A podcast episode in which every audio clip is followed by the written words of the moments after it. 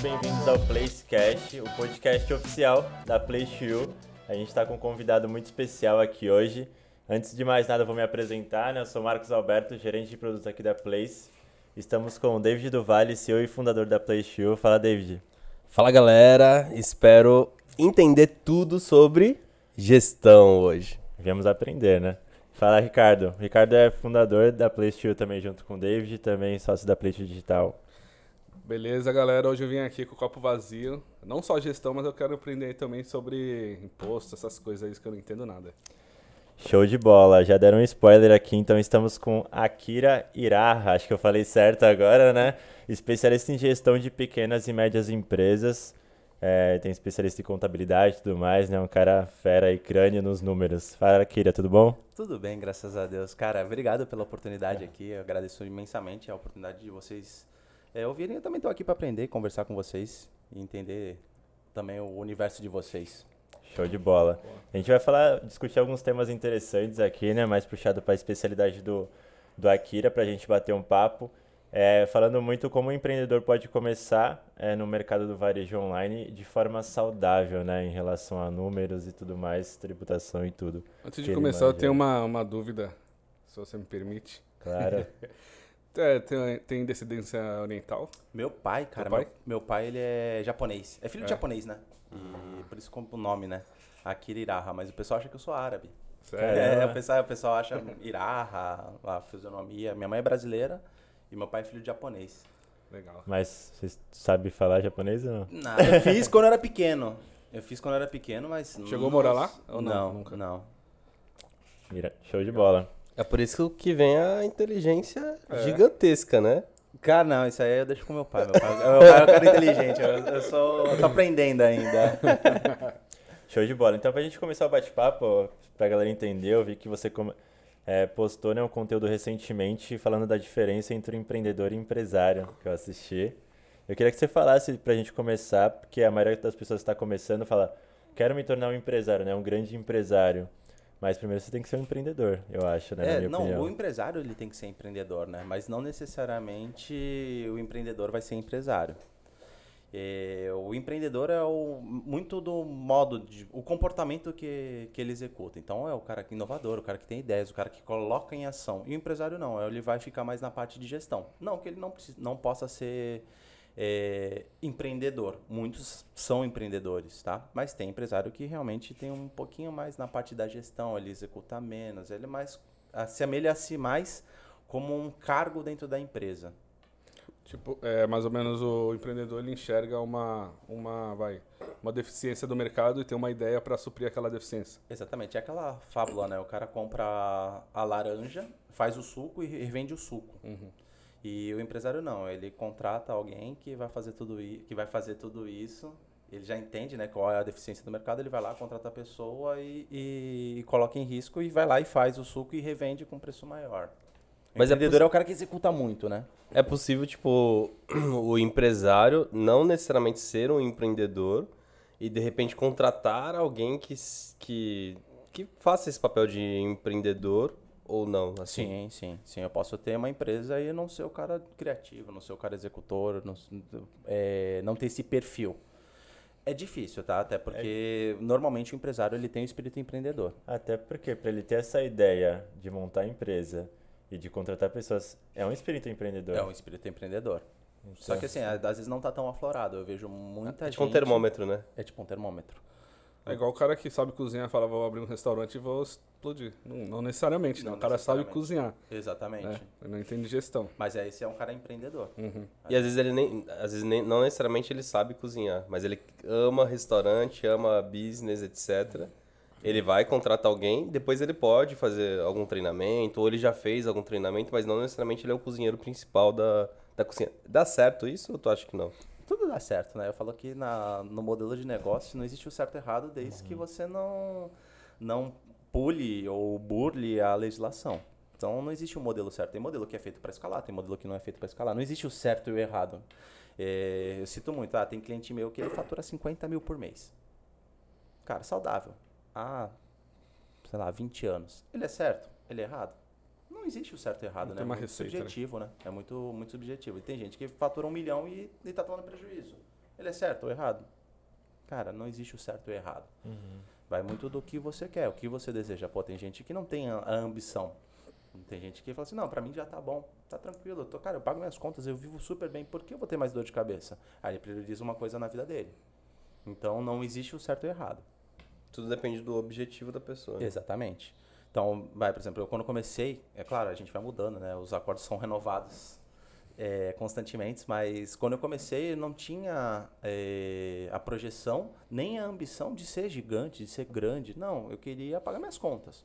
Era a minha situação financeira. Era teu objetivo naquele momento. É, era- eu falei assim, não, eu quero poder pagar minhas contas. O que vai acontecer depois, a gente vê. Se vier mais, beleza. Se não vier, tá tudo bem. Aí eu fui mudando a visão, claro.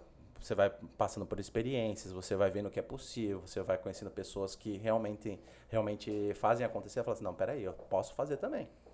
E você vai mudando seus pensamentos e vai planejando para que você escale, né? Mas não necessariamente vai, por exemplo, se eu tivesse hoje uma contabilidade ou uma empresa que atendesse regionalmente, tá tudo bem. Foi conforme o meu planejado. Isso é o sucesso, né? O sucesso não é você ser o maior, é você estar contente com o que você tem. Pô, se eu tô numa fase que eu quero escalar e enquanto eu não bato minha meta, não chego no meu objetivo, não adianta. Eu, cara, não sou um cara de sucesso. Posso estar faturando 10, 15, 20 milhões, eu não sou um cara de sucesso. Se eu bato minha meta, se eu chego onde eu quero chegar, aí sim é sucesso. Isso vai variar. Pode ser um cara que queira faturar 50 mil pro resto da vida, ou um cara que quer faturar infinitos dinheiros. E sucesso é relativo, né? Se tu for analisar, porque tem gente que é, tem sucesso em faturamento, pensando em ser um empreendedor e empresário, mas tem gente que tem sucesso trabalhando para outras pessoas também. Existe né, esses objetivos relacionados a sucesso. Por exemplo, vai ter uma pessoa que começou numa empresa e aí ela se torna um gerentão, de repente daqui a pouco tá cuidando da empresa junto com o dono e, cara, isso para ela é, é um objetivo conquistado também, né? Sabe quem é o maior gestor que eu, que eu tive o prazer de conviver e convivo? Quem? Meu pai. Meu pai é o, o- Olha, eu modelo muito no meu pai. Então, tudo assim, meu pai é um cara muito inteligente. Não é rasgando os. Cara, não quero. Sei, sei que parece clichê. Japonês! Não, parece clichê. Falando tudo que eu falo, o pessoal acha que é clichê, mas não é, cara. Meu pai é um excelente gestor. Então, as dicas que ele dá, tudo que ele fala, assim, é muito coerente. Ele é muito inteligente. Muito inteligente. Só que ele é muito racional. Ele não tem a parte empreendedora, é zero dele. A vida inteira foi CLT. Pô, falar pra um cara de 60 e poucos anos que ele não teve sucesso. Pô, o cara criou três filhos. Cara, sustentou a casa, vive bem, tem condição, deu condição para todos os filhos. Eu vou falar, pô.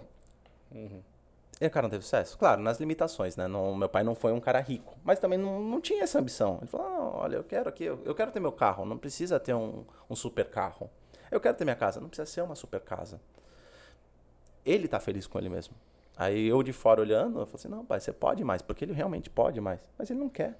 Então, assim, o sucesso para ele, é, para mim, é isso. É o você chegar no seu objetivo. Falar assim, cara, eu consegui o que eu queria. Rapidinho, fugindo um pouco da pauta aqui, eu fico curioso às vezes, porque o David falou, pô, porque teu pai é japonês, meu avô falava muito isso, né? Você já viu algum japonês pobre? Você acha que tem alguma cultura que vocês, consequentemente, acabam estudando e aprendendo muito mais rápido por causa do... Não sei como você foi criado assim, porque você disse que é um cara dos números.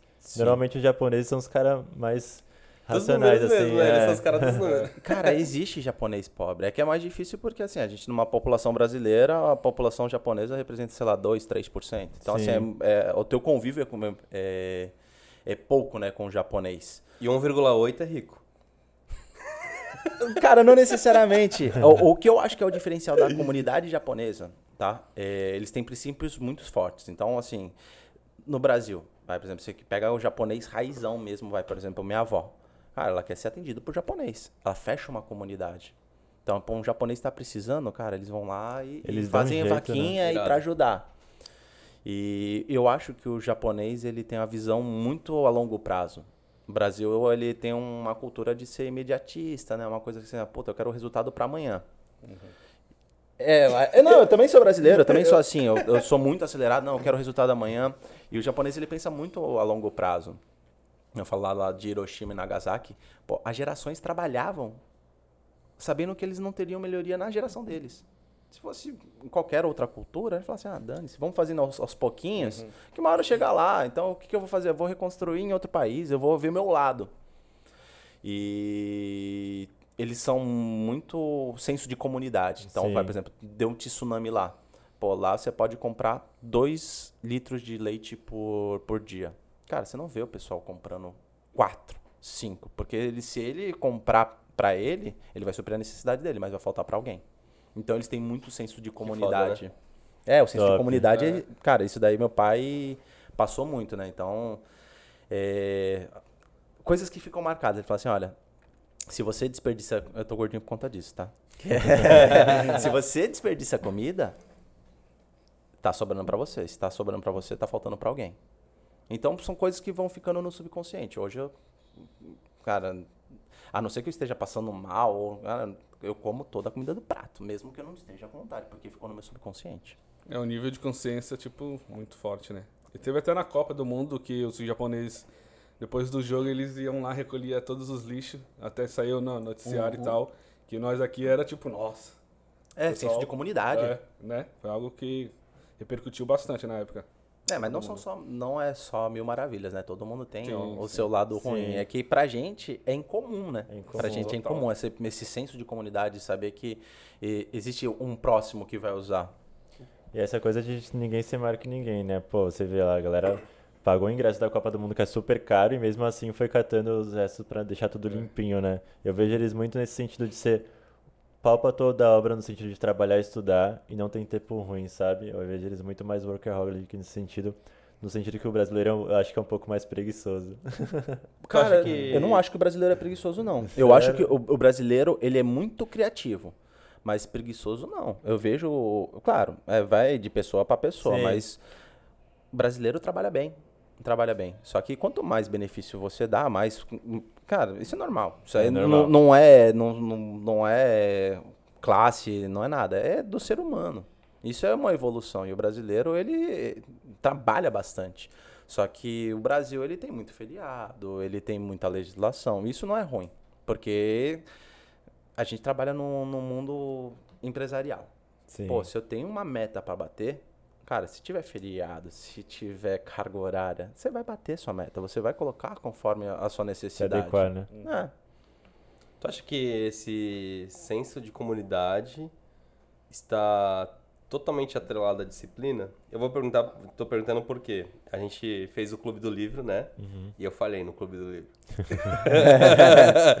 Ontem, por exemplo, era pra gente ter. É, pra, pra ter lido dois capítulos. Toda quarta-feira a gente se reúne. Qual era os capítulos mesmo? É, adição Adição e da base base sólida. sólida. e base sólida. Esse livro aqui, ó. As 21 Irrefutáveis Leis da Liderança, do John Maxwell. E eu tenho muita dificuldade. Assim, eu sou muito bom em muita coisa que eu faço. Mas o meu maior defeito, assim, tipo, isso escancaradamente é a disciplina.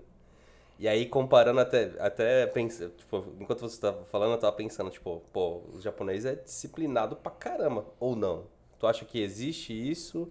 Existe uma, uma cultura, é, é, tipo, que é desde a da infância até o final da vida, por exemplo, existe essa parte, além do senso de comunidade, atrelada à disciplina, isso é, garante o sucesso do, do japonês, por exemplo? Não acha- só do japonês, como com Qualquer todo- um, né? qualquer pessoa, cara. A disciplina é essencial.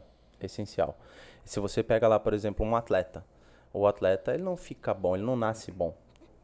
Salva as exceções, tá? Tem gente que tem dom, isso daí, o cara nasce predestinado para isso. O cara já tem facilidade desde pequeno, mas normalmente o atleta ele vai muito treino, ele tem a disciplina. Todo atleta de atleta de alto desempenho, ele tem uma disciplina altíssima, tá?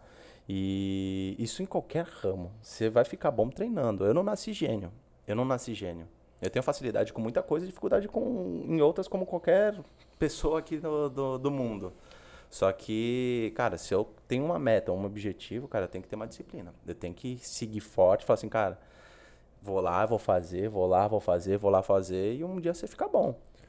Mas minha dúvida é assim, tipo assim, por exemplo, como é, o Marcos é, trouxe, vai. No Brasil, a gente tem muita gente disciplinada, e isso a gente não tira o mérito, mérito das pessoas que moram aqui, que são da cultura daqui, etc.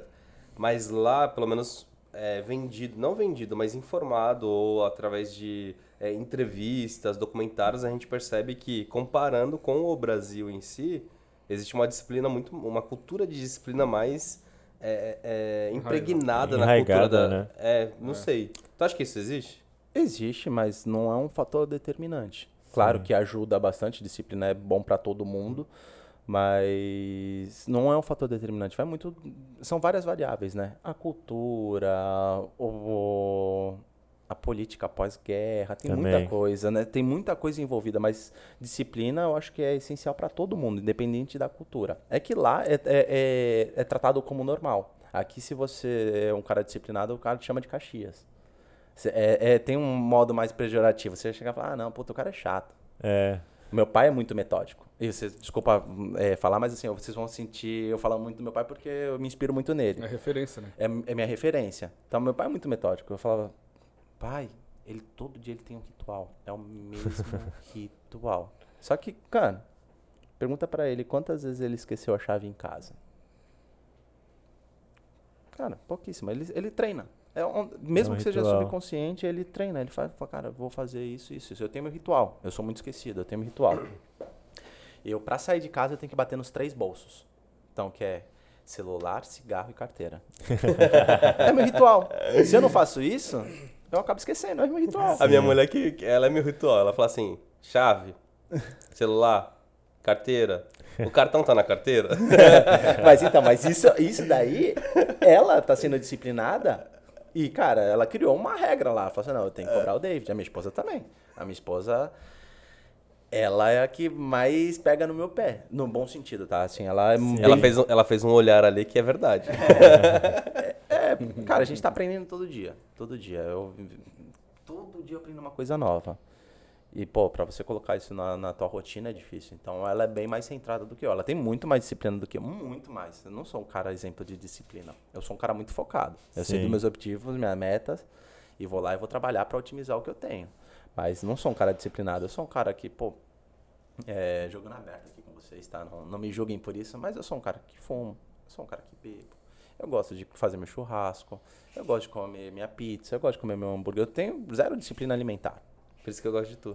Se identifica, né? Então, e, e, por exemplo, eu falo assim que eu quero querer emagrecer. Porque se eu quero alguma coisa, eu vou lá e faço. Quando eu quero querer, eu quero que seja fácil. E nada vai ser fácil. Nada vai ser fácil. Pô, então, pô, se você quer emagrecer, você tem que ter uma reeducação alimentar, você tem que praticar esportes. Eu quero emagrecer sem passar por todos esses processos. Então eu não quero. Eu quero querer. Eu perguntei, falei de disciplina, mas porque, que nem. é, na minha família a gente tem algumas culturas criadas. E, e quando tu falou de. Ah, quando tu é certinho, tu é Caxias. Isso. É muito isso mesmo. Sabe por quê? Quando, por exemplo, quando eu chego na casa da minha mãe, por exemplo, as minhas irmãs me zoam e o caramba. Mas é tudo na, na- no amor, No tá amor. ligado? Mas existe isso, sabe? E é, pra ter uma noção, meu apelido é Marketplace. É, eles me chamam assim, Marketplace, pra ter uma noção. O certinho, o engomadinho certinho chegou. Tipo isso, tá Aham. ligado? E isso, é, tipo, é legal até certo ponto. Tem- depende de mim também, né? Tipo, eu entender o que é bom e o que é ruim. Mas tem tudo a ver com o que tu falou, que dependendo da cultura que é criada no ambiente, a- é, não é tão positivo, né? O jeito que é posicionado, o jeito que a família posiciona, não é tão positivo pra outra pessoa. E a outra pessoa fica assim, pô, será que... Que tem a ver com, com o que a gente tava conversando no outro podcast. A questão do ambiente que você está, né? Aconteceu muito com isso, comigo isso também. Quando eu comecei a me desenvolver, levar a sério a questão de leitura e tudo mais, para ser uma pessoa mais disciplinada, é, eu comecei a ter agenda, né? O que não é muito normal na, na vida das pessoas. E aí, tipo, comecei a estudar bastante, a me comprometer com algumas coisas. E a galera, ultimamente, no- na minha roda de amigos, a galera chamava pra sair, chamava, eu falava, pô, hoje não vai dar, tem um compromisso. Aí ficou uma zoeira, quando eu ia sair com eles, falava "Ah, o cara do compromisso aí. Porque, pô, pô, já tinha marcado alguma coisa na minha agenda, não podia furar, na minha opinião. Eu falei, cara, mas tem que ser disciplinado, entendeu? Como que você usa, tipo, você fala mesmo que às vezes você não é, mas você tem alguma coisa que te puxa ali, pô, por exemplo, a agenda. Fala, cara, eu tenho que ser escravo da minha agenda, porque é isso que vai me disciplinar, alguma coisa assim. Não, eu foco muito no meu objetivo. O que você quer mesmo. Eu foco muito no meu objetivo. Então, assim, cara, eu tenho um- uma meta, eu tenho um objetivo, eu vou focar naquilo.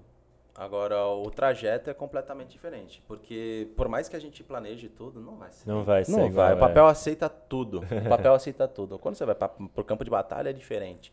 E se você só tá habituado a seguir regras, tá? Isso o que tá escrito. Eu não tô falando para quebrar regra, tá? Mas Sim. só o que tá escrito lá, cara, você não abre a tua cabeça para pensar em outras, outros caminhos que vão te encurtar. E não tô querendo falar assim, não, não siga regras. Não, regras são um, um norte, né? Uma, uma questão de ordem. E... Ordem e progresso. Ordem e progresso.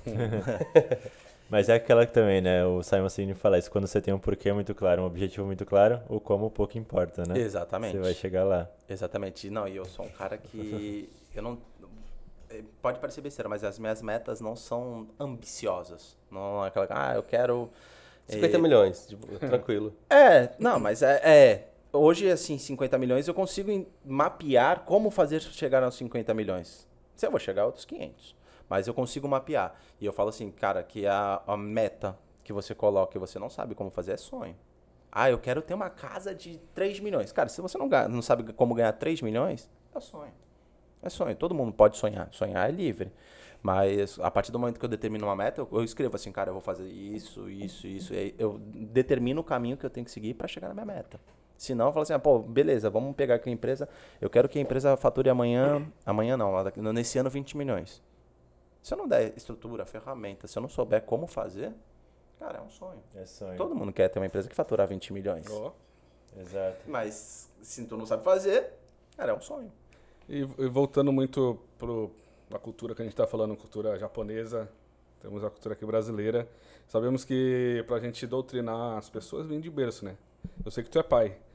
Como que, como que é a relação pai e filho sua com seu filho? O Carlos já quer aprender, já. Eu quero tô aprender. aqui chegando. É, anotando pa- já. é papai do ano. Eu já tô anotando Papai aqui, do ó. ano. É, então, a primeira coisa que você tem que fazer é treinar.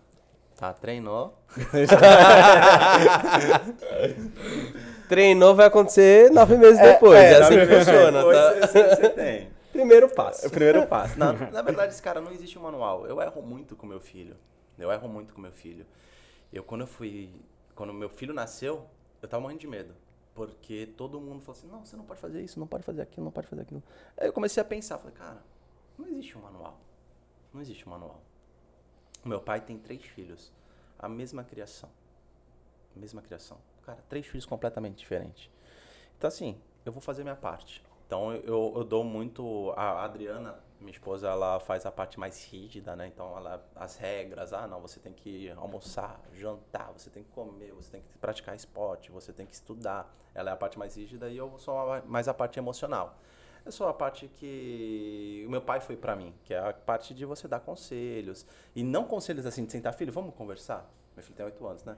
Então, quando você for fazer sexo, use preservar. Não, não é, é, é, usa os gatilhos mentais que, que, que Sim, faz você pensar, que né? faz pensar. E, cara, é impressionante. É uma coisa assim. Quando meu filho fala um bordão meu, uma frase que eu repito bastante pra ele, pô, me arrepia. O orgulho vai lá em cima, né? Pô, eu falo o, assim, ego, cara- o ego acabou. Não, tem mais não tem assim, limite, cara, eu consegui transmitir a mensagem. Eu sou o melhor pai do mundo.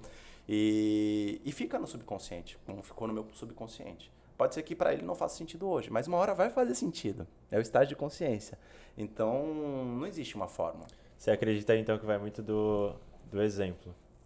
Você como pai, o filho vai fazer o que você faz, não o que você fala, né? Se você fala muito aquilo e pratica, ele vai falar, vai repetir. É o convívio, é o convívio. É, a, é a parte, vai, por exemplo, eh, todo relacionamento tem brigas. Todo relacionamento tem brigas, cara, discussões no, no modo aceitável, tá? Não tô falando de discussão de gritar, de bater, não. Mas todo relacionamento tem. Cara, meu filho não precisa ver isso. Meu filho não precisa ver. Sim. Então, é muito da, da inspiração, de ele, da, cara, ver mesmo como é que é o senso de família. Pô, caramba, tá precisando, vamos ajudar. E isso fica no subconsciente. Hoje, pra ele, não faz Sim. sentido. Ele não sabe o que é dinheiro. Sim. Ele não sabe o que é dinheiro. Não, sabe o que é preciso pra ganhar dinheiro. Ele acha que dinheiro dá em árvore. Ele acha que... Mas tudo que vocês fazem tá guardado em algum lugar lá no subconsciente dele. dele. E eu exato. deixo lá ele pensar, porque realmente dinheiro dá em árvore. E eu queria deixar uma coisa muito clara, que a Adriana é, é o policial mal, né? Na... É. E Ela é você é, o durona. policial, você só fica com a coisa boa, é isso mesmo? Ah, Em teoria sim, É. em teoria sim, em teoria sim, né? Eu sou o cara que eu sou o mais legal e a... mas assim, se você for pegar, por exemplo, meu filho, meu filho é muito mais colado com a mãe. E tu fala assim, a mãe dá muito mais porrada que o pai, velho. E, cara, e por quê? Estranho, né? Por que será que talvez ele veja maturidade ali, né? E- Não, não sei. Me chama de imaturo aqui. Não, Me chama de imaturo. não, mas uma maturidade de, é, diferente, sabe? Tipo, que Não, nem. eu falei autoridade. Quer dizer, Ah, família, tá. como ela dá bronca, ela pensou, pô, então se ela tá me corrigindo, eu tenho que colar com ela, né? E, Ah, e faz sentido, sabe? pode Porque ser, pode no- ser. na minha família é assim, por exemplo, vai. É, lá tem a Kênia e, e eu. E a Kênia, ela é mais amor, mais compaixão e tudo mais, etc. As coisas acontecem. Velho, comigo é, é faca na caveira. eu acho que eu sou a Adriana, né? do- da relação. E é mais ou menos assim, tipo. E. Mas ela é mais colada com. com a- Cara, elas, ela- não que ela é mais colada, mas ela, ela, elas têm o senso de um pouco de aprovação, sabe? Em relação a, a mim. Sim. Pode ser que tenha a ver com eu ser muito duro e tudo mais. afinidade. É, eu, eu acredito que sim. Acho que tem esse senso de. É, eu chego, quer estar junto, quer estar colado e o caramba. Mas eu também sou muito na porrada, sabe? O que, que eu quero, quero dizer? Na- não na porrada de estar batendo e tudo mais, mas na Corrigir. porrada de corrigir, de é, mostrar o que é certo, o que é errado, os princípios. E a minha esposa é mais focada no sentimental, no, no que tu tá falando. E engraçado, né? Que cada relação tem um, um modo diferente. É, eu, eu sou mais ou menos como o irmão dele. Brigo, cara. Nossas brigas são bestas, sabe? Cara, tu pegou meu chocolate, entendeu? É. Aí às vezes eu tô cansado, falo assim: não, não, não, filho, não, vai pra sua cama. Não, o pai quer descansar. Cara, eu sou mais assim, tipo, briga de irmão mesmo. E a Adriana ela é mais disciplinada, ela é mais regradinha, ela, ela, ela, ela cuida e eu estrago. Ela, menos ela, assim. ela é o japonês. assim. Ela é japonesa, Ela é japonês. japonês. Voltando aqui pra pauta, é, Akira, é, eu peguei até um gancho que você comentou aqui, eu tinha até notado isso, não foi nem combinado, hein, galera. Eu até notei que você postou no stories dele, no stories seu, dica polêmica do dia. É entender qual estágio você que tá, né? Não querer pular etapas. A gente tava falando de empreendedor empresário, eu acho que, tipo, não tem como o cara ser empresário se ele tá do zero, assim, tipo, pô, vou contratar um monte de gente. Pô, o cara não tem dinheiro. Ele tem que primeiro ser um empreendedor, ter um jogo de cintura ali. Porque a gente fala, eu falo isso que a gente fala muito do público que está começando do zero, quer empreender no varejo online, marketplace e tudo mais, e não sabe como. Eu acho que é muito entender, pelo papo que a gente bateu aqui, vai muito de encontrar a frase que eu anotei sua, né? Entenda qual estágio você tá, não adianta querer pular etapas, meta sem saber como alcançar é sonho. Exatamente. É, é, é, é, é, é isso. Você vai chegar lá, você vai pegar um cara que está começando, o cara já quer montar uma gestão de uma empresa que E quer ser só o fatura- gestor, não quer fazer nada. Exatamente, não existe, cara. Não, cara, desculpa, eu vou, vou quebrar aqui a, o sonho de vocês, mas não existe. Você vai ter que colocar muita mão na massa, você tem que errar, você tem que aprender. Você vai ganhar mais quando você toma a decisão errada do que quando você acerta. Então, você tem que colocar a mão na massa, você tem que aprender, tá? A não ser que você seja como investidor. Eu acho que não é o perfil, né? Por exemplo, hoje eu não sou um cara que coloca a mão na massa. Eu tenho diversas empresas, mas eu não sou um cara que vou lá e executo. Eu entro como investidor. Eu Mas dou as assim. métricas. Mas não, nem de longe, nem de longe. Eu fui errando, aprendendo. E como eu venho de um conhecimento mais técnico, eu achava que todo mundo tinha que ter. Então, o empreendedor, não, cara, você está olhando para a métrica errada. Não, você está fazendo de forma errada. E não é. E não é. Então, assim, eu aprendi muito com o Alex. O Alex, assim, era um cara que errava muito. Mas eram erros bestas. Então, vou citar um aqui. Pô, o cara falou assim, olha, eu quero começar com e-commerce, eu tenho 10 mil reais, eu preciso abrir minha empresa, eu preciso faturar, eu preciso tirar imposto. Cara, não sigam essa regra, tá? Não sigam esse conselho, tá? Mas, é, eu falei assim, cara, beleza, você não tem conhecimento de mercado, você não tem capital para você girar. Faz informal, irmão. Salva a tua casa primeiro. Depois você vai arrecadar imposto, você vai pagar imposto pra caramba. Você vai chorar de pagar imposto. Mas agora, prioriza o teu caixa. Erra. Essa é a tua oportunidade para errar. Porque quando você estiver grande, o tombo é maior. Então erra agora, recomeça. Vai lá, adapta, melhora, faz. Quando você realmente tiver o entendimento, entender qual estágio você tá, aí você dá o próximo passo. E na verdade é necessário essa etapa, né? Até para o, o cara que tá é, começando, imagina ele abrir um, um CNPJ, já um ME, vai pagar o contador, já vai pagar Um monte de coisa. Que, até a abertura do CNPJ, por exemplo, tem o seu custo, né? Sim.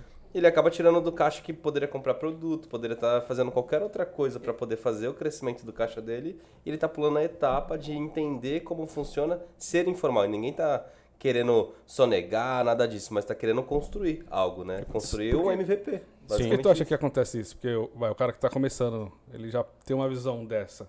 É o do sonho, empreendedor. É o sonho do, do empreendedor. acho que vende ele tem uma visão internet, errada? né? Tipo, por que, que ele vem com essa visão já de montar e ficar de boa ali só? Não, não é nem montar e ficar de boa, é o estágio que ele tá. Ele não, imagina só. é, alguém aqui joga golfe? Vocês já jogaram golfe? Não. Como é que você imagina que seja o golfe? Tu pega lá o bastão Eu que imagino eu que seja bem simples, mas Tipo é difícil. Exatamente. Tipo a, a nossa visão é muito, muito rasa. Você acha que você vai lá, você vai pegar um, um taco, vai bater na bolinha e o objetivo é cair na, na caçapa, lá na- no Aham. Pra buraco. tu ver que eu não jogo golfe, eu falei que pega um bastão, velho. Bastante beisebol, tá ligado? Não, talvez, sei lá o que que é, né? Assim, É mais taco ou na rua que a isso. gente fala, joga taco, né? É um mundo muito novo para ele. Então ele tem uma visão muito rasa. Então ele vai pegar lá, por exemplo, a internet ela é muito boa, ela propaga muita informação, mas ela também propaga informação ruim. Então muita gente modela em grandes empresários, porque olha lá o palco. O, cara, palco, pô, né? o cara tá faturando 50 milhões, o cara tá andando de Porsche, o cara. Só que você Olha não o vê o que, que precisa para chegar lá. Então, cara, entenda qual estágio você tá. Pô, eu prefiro pagar minhas. Cara, de coração aberto, eu prefiro pagar o meu almoço do que pagar meu DAS. Então, assim, você tem que ter esse discernimento. Pô, beleza, hoje eu não eu vou burlar, mas é para o instinto de sobrevivência. Cara, eu quero fazer essa bola de neve para lá na frente, eu sim, eu pagar imposto e pronto. E só que é uma visão muito superficial do que, que precisa ser feito. Então, assim, muitas, muito empreendedor ele vive um sonho. Ele acha que realmente ter uma empresa é você ter uma estrutura, um CNPJ. Cara, não é isso. Ter uma empresa é você ter um objeto comercial, um objeto social bem definido. Cara, eu vou vender copo. Cara, você tem o teu objeto social. Se você é formalizado ou não, é outros 500. Mas você tem uma empresa. Só que a sua empresa ainda é bebê. Você tem que entender qual o estágio que você está. Não adianta você querer aplicar a mesma metodologia que eu aplico na minha empresa hoje para quem está iniciando. Eu já passei por essa fase. Então, o meu sistema é mais caro, eu tenho mão de obra, eu tenho, cara, estrutura física, pagamento. eu tenho uma série de fatores que você ainda não tem. E você tem que conquistar. Show tem conhecimento, tem um monte de coisa que, que a gente não consegue mensurar, né? Top. Então, partindo dessa premissa aí, vamos supor que o cara tá na casa dele, do zero, quero começar a empreender, vender online, Mercado Livre que seja, que é o mais famoso aí dos marketplaces. Eu começo como? CN CPF ou CNPJ? Cara, depende muito do, do estágio que você tá. Então, se você não conhece do ramo que você vai atuar, cara, valida primeiro. Eu sei que hoje o dinheirinho que você vai investir é suado. Então, coloca a mão na água, entende como funciona a plataforma, como funciona a carga tributária. Não é você economizar, você não está economizando, você está investindo. Então, depende. Não existe um, um- um método certo. Se for seguir a legislação, cara, se você tem um objeto social, um- uma atividade comercial, obrigatoriamente você tem que se tornar CNPJ. Na realidade, não é o que, que acontece, tá? E nem aconselho. Pô, se você não, nunca empreendeu, se você não entende como funciona a plataforma, estratégia, cara, não adianta. Você vai abrir um CNPJ para fechar amanhã. Então, a ideia é que você tenha uma empresa sustentável ao longo do, do tempo. E como você vai fazer isso? Com a experiência. Então, cara, começa com CPF, depois você formaliza para um MEI, depois você vai para uma microempresa, depois para uma pequena porte. Cada um no seu estágio. E cada estágio da sua empresa tem um aprendizado diferente. Não adianta você querer lá, ah, estou faturando um milhão por ano e você quer ter um estágio de um cara iniciante. Não faz sentido. Continuar errando como iniciante. Não, não faz sentido. Então, Que nem videogame, né? exatamente, são fases. Não adianta tu querer usar. Eu falo a Código. mesma coisa. Mesma, mesma, mesma Analogia. analogia pra sempre, eu acho que eu vou fazer mesmo. Sabe a fase da peninha do videogame, lá do. Super Mario? Tu tem que aprender a voar. Tu não tem- Se você não aprender a voar, você não consegue ir lá pras últimas fases que não tem chão. Exatamente. Que é só lava, tá ligado? Então tem essa etapa que é necessária você aprender, você morrer várias vezes até você ficar profissa nessa fase. Quando você ficar profissa, aí- e não necessariamente tu vai ficar profissa. Às vezes só passa de fase, né? Exatamente. Mas lá você pelo menos aprende e começa a participar daquilo. Quando você consegue ganhar um pouco de experiência, aí sim você consegue ir pro próximo nível, né? Mas eu vou te dar um, um exemplo agora. Eu vou falar pra você. Qual é o seu próximo passo? Qual será que é? E agora? É difícil? É difícil? Se você perguntar pra mim, eu vou falar, cara, eu, eu- eu- eu- eu vou engasgar porque é Eu difícil. só não engasguei só pra não, não pegar a feia. Mas é difícil. Imagina para um cara que está começando. Exato. Ele não, não entende. Então, assim, a primeira coisa que eu acho que é essencial para todo mundo, buscar conhecimento. Tá? E você tem que adequar a sua realidade. Não adianta você pegar lá, por exemplo, um cara muito bom em gestão, que o cara fala para grandes empresas, ou um, um palavreado, pô, ah, você tem que fazer growth. Aí fala assim, É. porra, mas o que, que é isso? Você não, não tá no teu universo. É tudo no termo inglês, né? Tipo. É, É. Growth, mailing, hack, não sei Primeiro o tem quê. que- exatamente. Primeiro tu tem que ir no dicionário, estudar, voltar, né? Pra Mas, entender pô, o que você Lembra quando eu trabalhava, quando a gente trabalhava na Encabos? Que até, tu até me zoou até hoje, né, sobre isso. Que eu sempre zo- zoava o... A gente tinha um, um patrão que era gente boa tal. E ele falava muito termos técnicos, termos em inglês e tudo mais, o grande Fábio. E naquela época eu não tinha maturidade suficiente, eu pegava, pô, que porra de falar. Eu falava, faça a mesma coisa, subir o produto, é fazer isso. Só traduzir pro É, português, É, né? tá ligado? E aí, tipo, aquele estágio era o meu, sabe? Então, ele já tava no outro estágio. E aquele estágio era o meu de.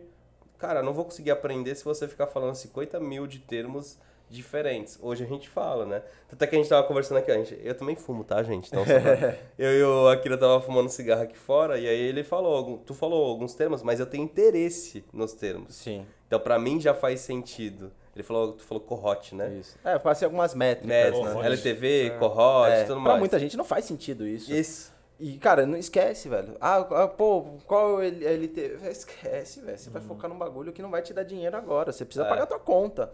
Ah, eu preciso fazer a conciliação financeira. Irmão, você tá faturando 5 mil. Tu acha que o mercado ele vai roubar você? Desculpa, velho. Não é, não é isso que você tem que se preocupar agora, velho. Você tem que se preocupar com a estratégia de marketing. O que faz você vender para você ter dor de cabeça. O teu estágio agora é entender. Ah, mas agora eu quero saber quando é que o meu cliente. Cara, esquece, velho. Foca no que te vai te dar Foca na resultado. venda, cara. Exatamente, no teu estágio inicial é Acho é venda, velho. A Acelerar. gente já teve cliente que tava lá no furacão e o cara queria saber quanto que ele, a empresa dele valia. Tipo, tu não sei se tu recorda disso. Não, como, não, não, como vou, que não, foi? não vou falar, mas. Não, mas como que foi? Que era... Tipo, ele Ele queria faturava bem entender. já? Não, não, é que não dá pra falar. É que acontece, é, acontece comigo o também. cara Ah, queria saber o valor da empresa. vale? Qual o Valuation.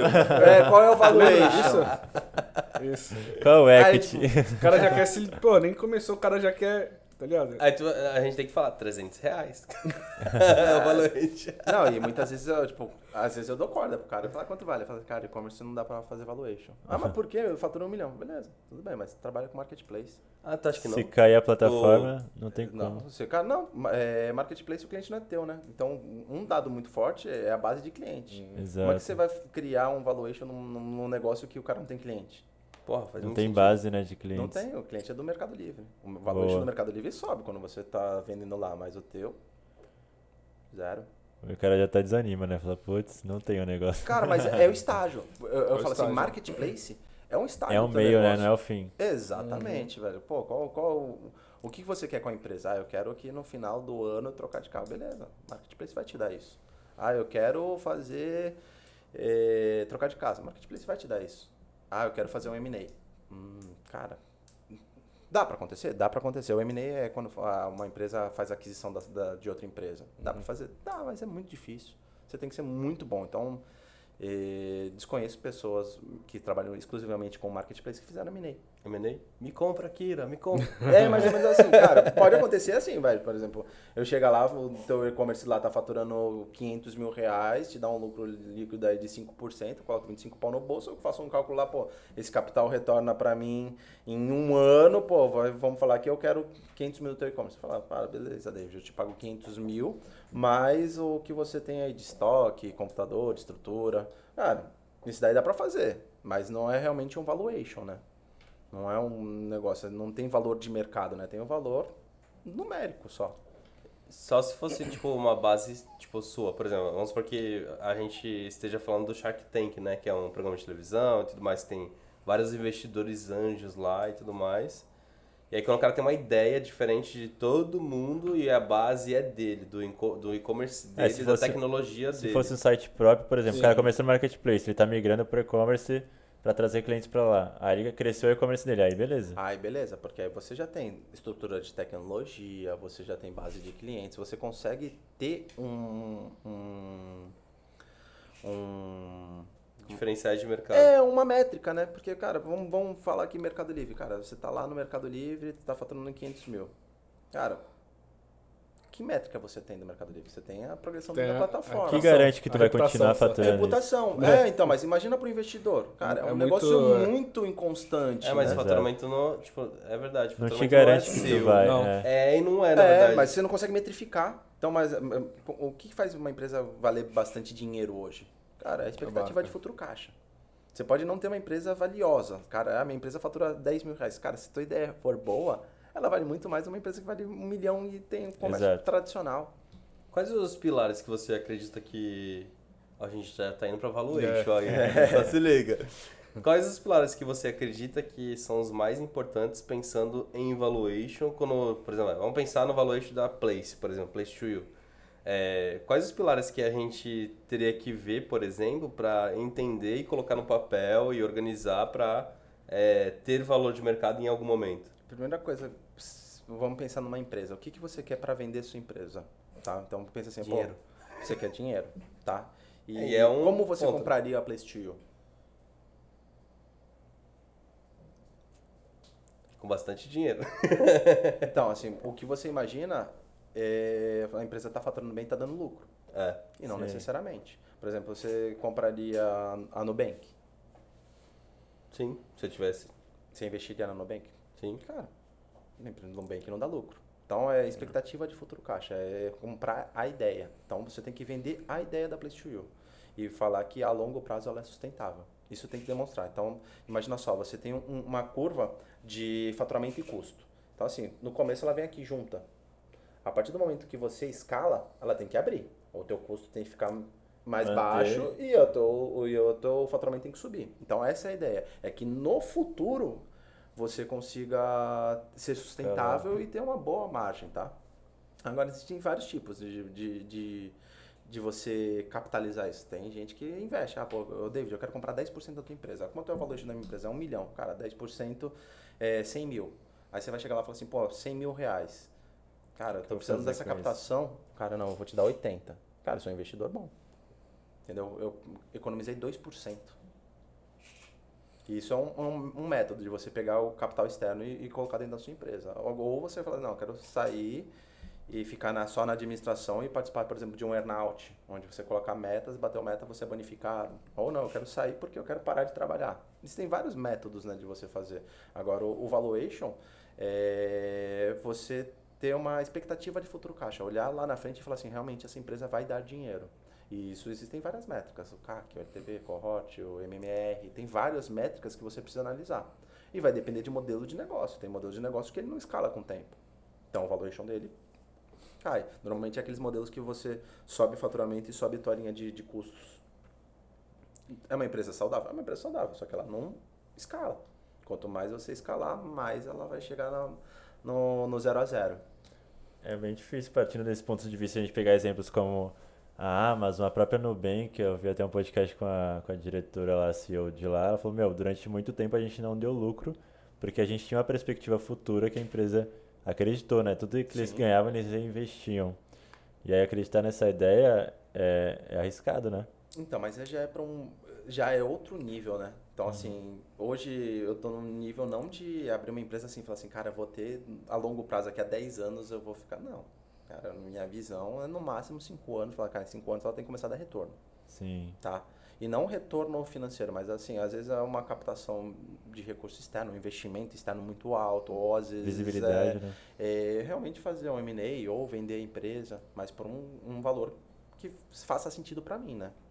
Mas eu não consigo nem imaginar, falar assim, há 10 anos eu vou tomar tanto de prejuízo para ter a possibilidade de... Cara, Tem que ter muita visão, né? é visão e culhão, velho. Você Exato. tem que ter um culhão, porque tem gente que, beleza, cara, ah, vou perder 5 milhões. Cara, 5 milhões é fichinha, mas e tu perder 500 milhões? Punk. É. Tenho medo de perder 20 reais, velho. Mas não te quebra. 20 reais hoje não te quebra, não faz falta pra você. Sim, não. Ninguém quer, gosta de perder, cara, não gosta de perder um real. É normal. Mas não é uma coisa que vai impactar. Então, assim, vai, por exemplo, ah, hoje eu investi. Ah, vamos investir num, numa empresa. Pô, vamos colocar 300 mil reais. Cara, ninguém quer perder 300 mil reais. Eu tenho 300 mil reais pra investir. Mas ninguém quer. Ninguém quer Ninguém perder. quer perder. Pô, ah, eu vou ficar feliz. Não, ninguém quer perder 300 mil reais. Só que hoje, se eu perder 300 mil reais, não me quebra. Não me quebra financeiramente. Pô, vou ficar chateado. Talvez eu tenha que trabalhar mais para recuperar esse patrimônio, mas não é um bagulho que me quebra.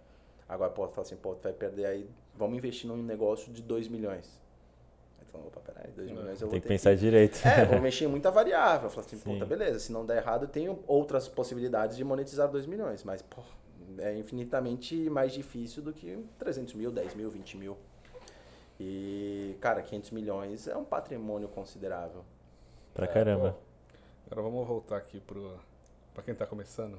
A gente deu uma volta falando, já estamos lá em cima falando de a 500 gente milhões, tá né? no high-end lá. A gente começou no CNPJ, o CPF aí já tá lá no. No É, equity, pô, já- estão falando O de cara nem, equity. nem abriu o CNPJ, já tá no equity já, né? E a gente tá falando muito do, do, do momento do empresário, né? CNPJ ou CPF. E o, o voltando, trazendo pro Marketplace, e o Marketplace também dá a possibilidade de começar com o CPF, né? O Mercado Livre, um Amazon, um Shopee, né? Então, pra quem quer vender no Marketplace, tem essa possibilidade de não ter um CNPJ e ter um CPF ali pra estar iniciando também, né? Não, e assim, eu acho que não só marketplace, mas canais de venda.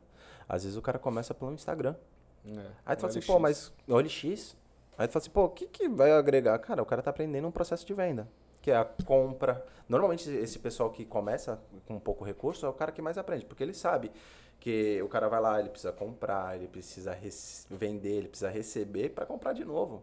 Porque o cara que não tem muito dinheiro, o cara faz o próprio giro, ele já tem um, um- capital de giro. O pequeno empreendedor, não, ele, ele sente a dor, ele fala assim, caraca, preciso fazer compra, mas ainda não liberou dinheiro do mercado pago. Cara, quem nunca aconteceu isso? Quem foi pequeno sabe o quanto é.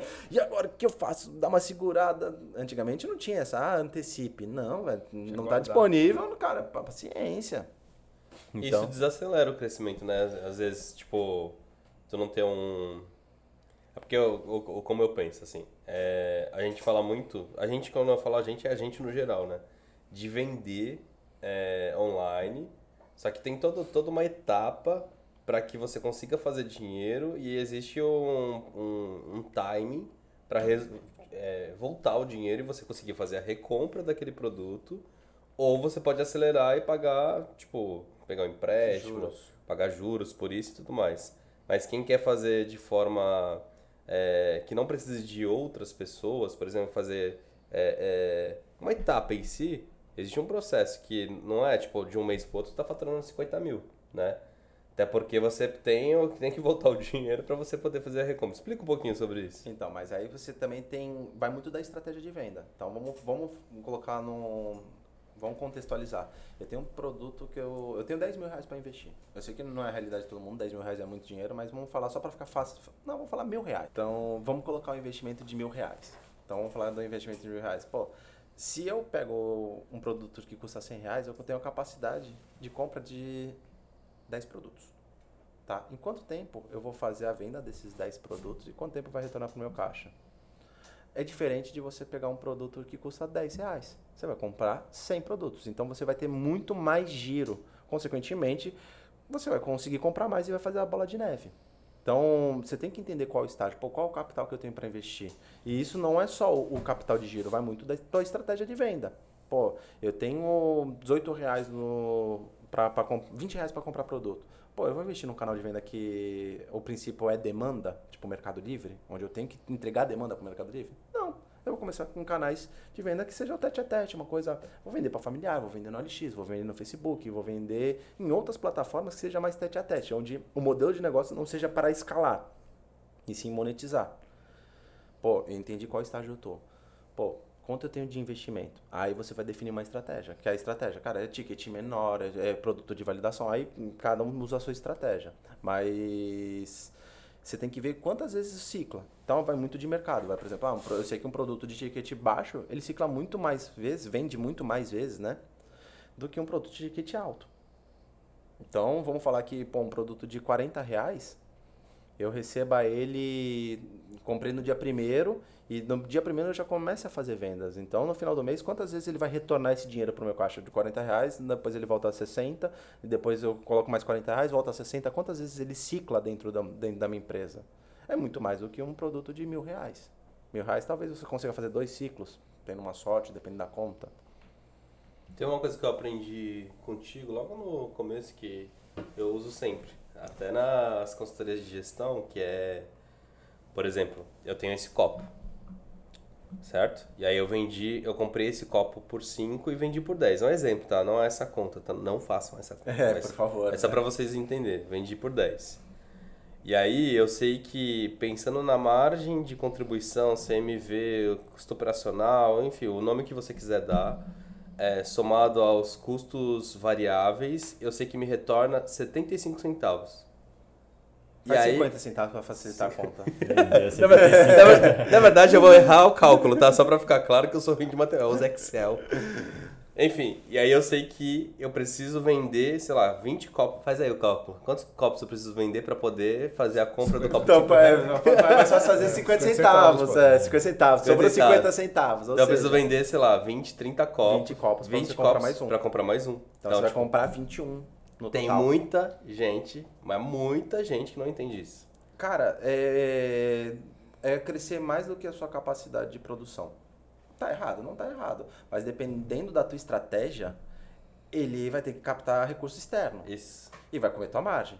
E vira uma bola de neve. Então, se você está fazendo isso como uma estratégia de falar assim, cara, realmente eu vou crescer, atochar, mas sabendo quais são realmente os seus indicadores, não tem problema nenhum, é a tua estratégia. Ah, depois, quando eu chegar no faturamento de 100 mil, eu pego, cap, é, capto recurso externo, pago juros, já está planejado. Você já sabe o que está acontecendo. Agora, se você não sabe, se você começa a vender e você sai num pulo, pô, eu investi mil reais, acontece, é mil reais, é, pô, tô faturando 30 mil. Eu falo, cara, de duas uma, ou você tá ferrado, ou você. Tá ferrado. É, é, não, ou você, cara, fez mágica. Não tem, velho. É. Não tem.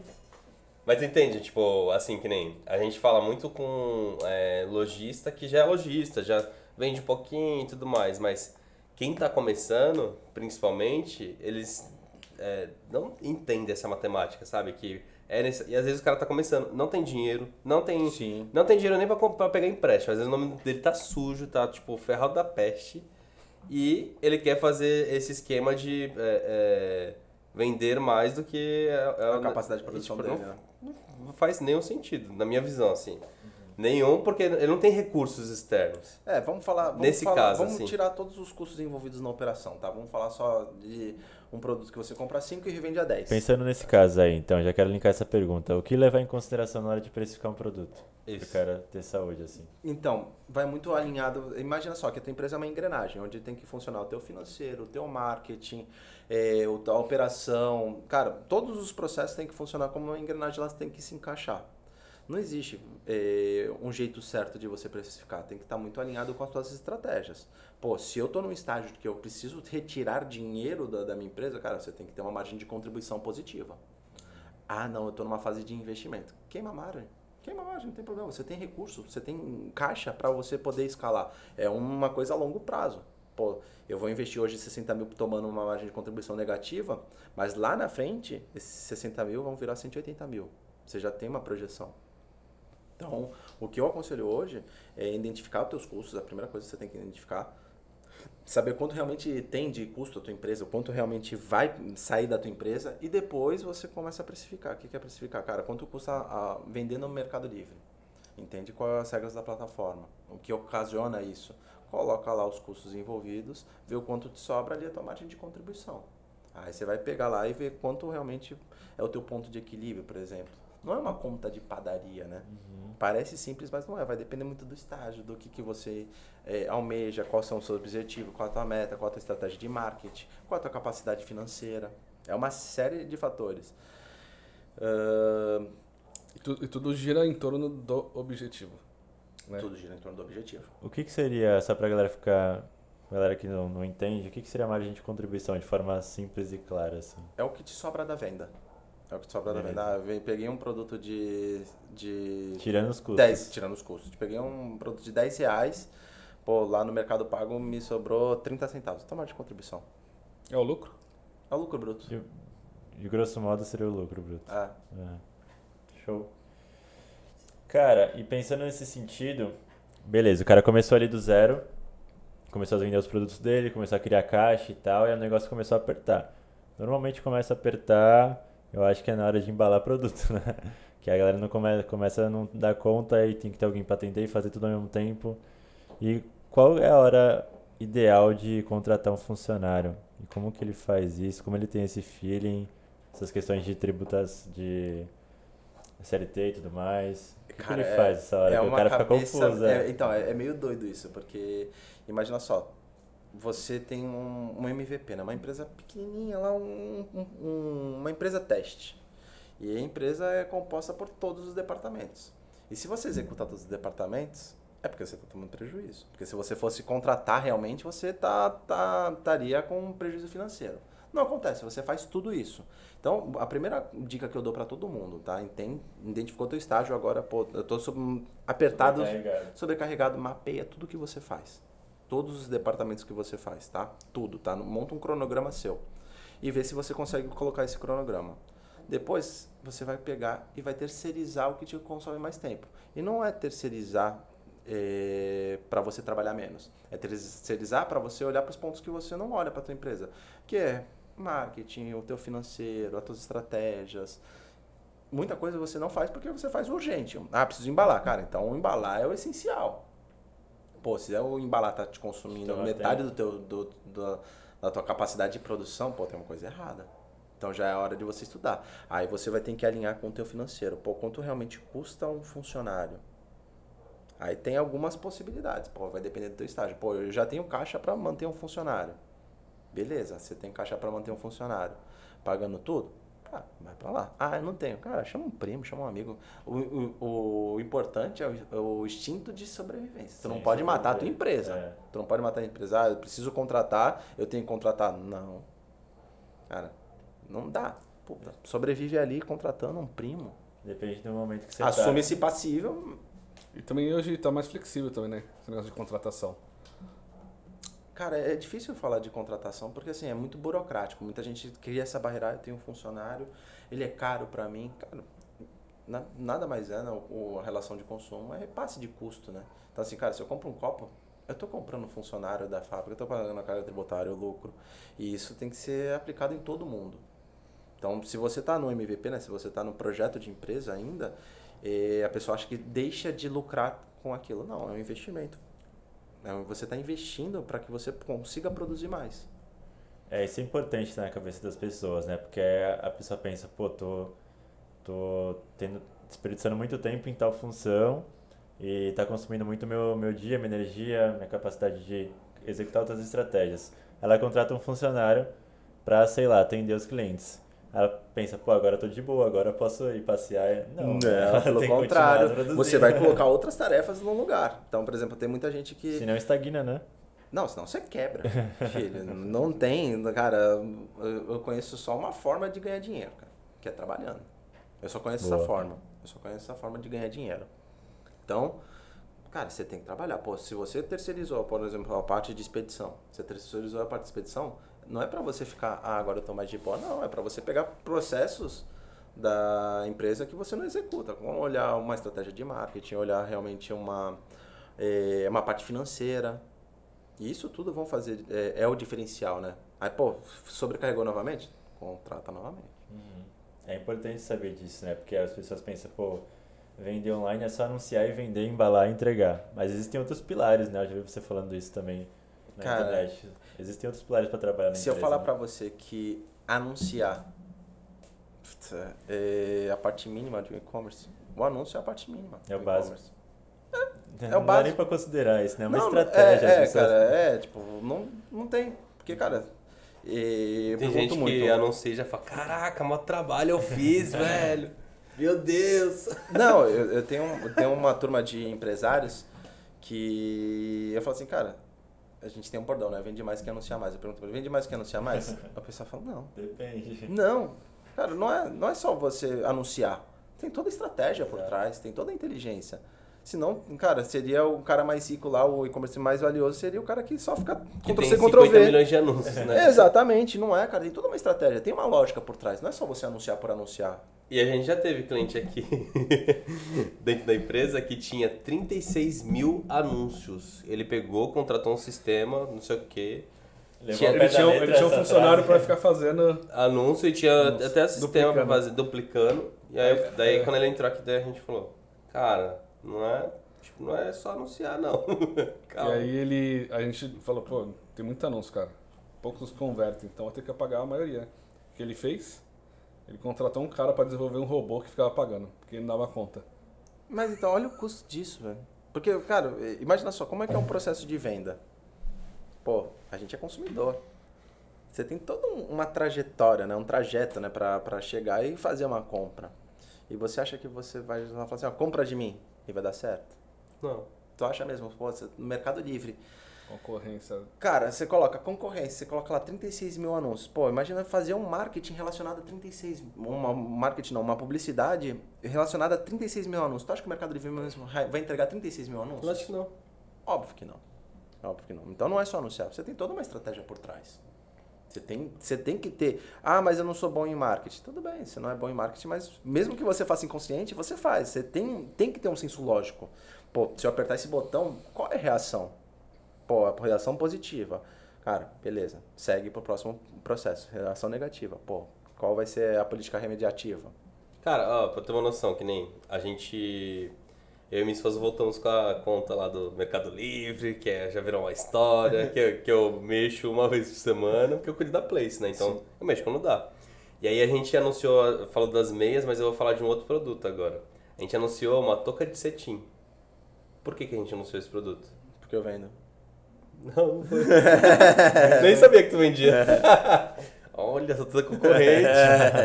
Não, a gente anunciou porque no Big Brother tem a Jade Picon lá, né? E ela, tipo, virou, foi o hype do negócio. Ela, fala, ela usava uma calcinha que era descartável, usava touca de cetim pra dormir, não sei o quê.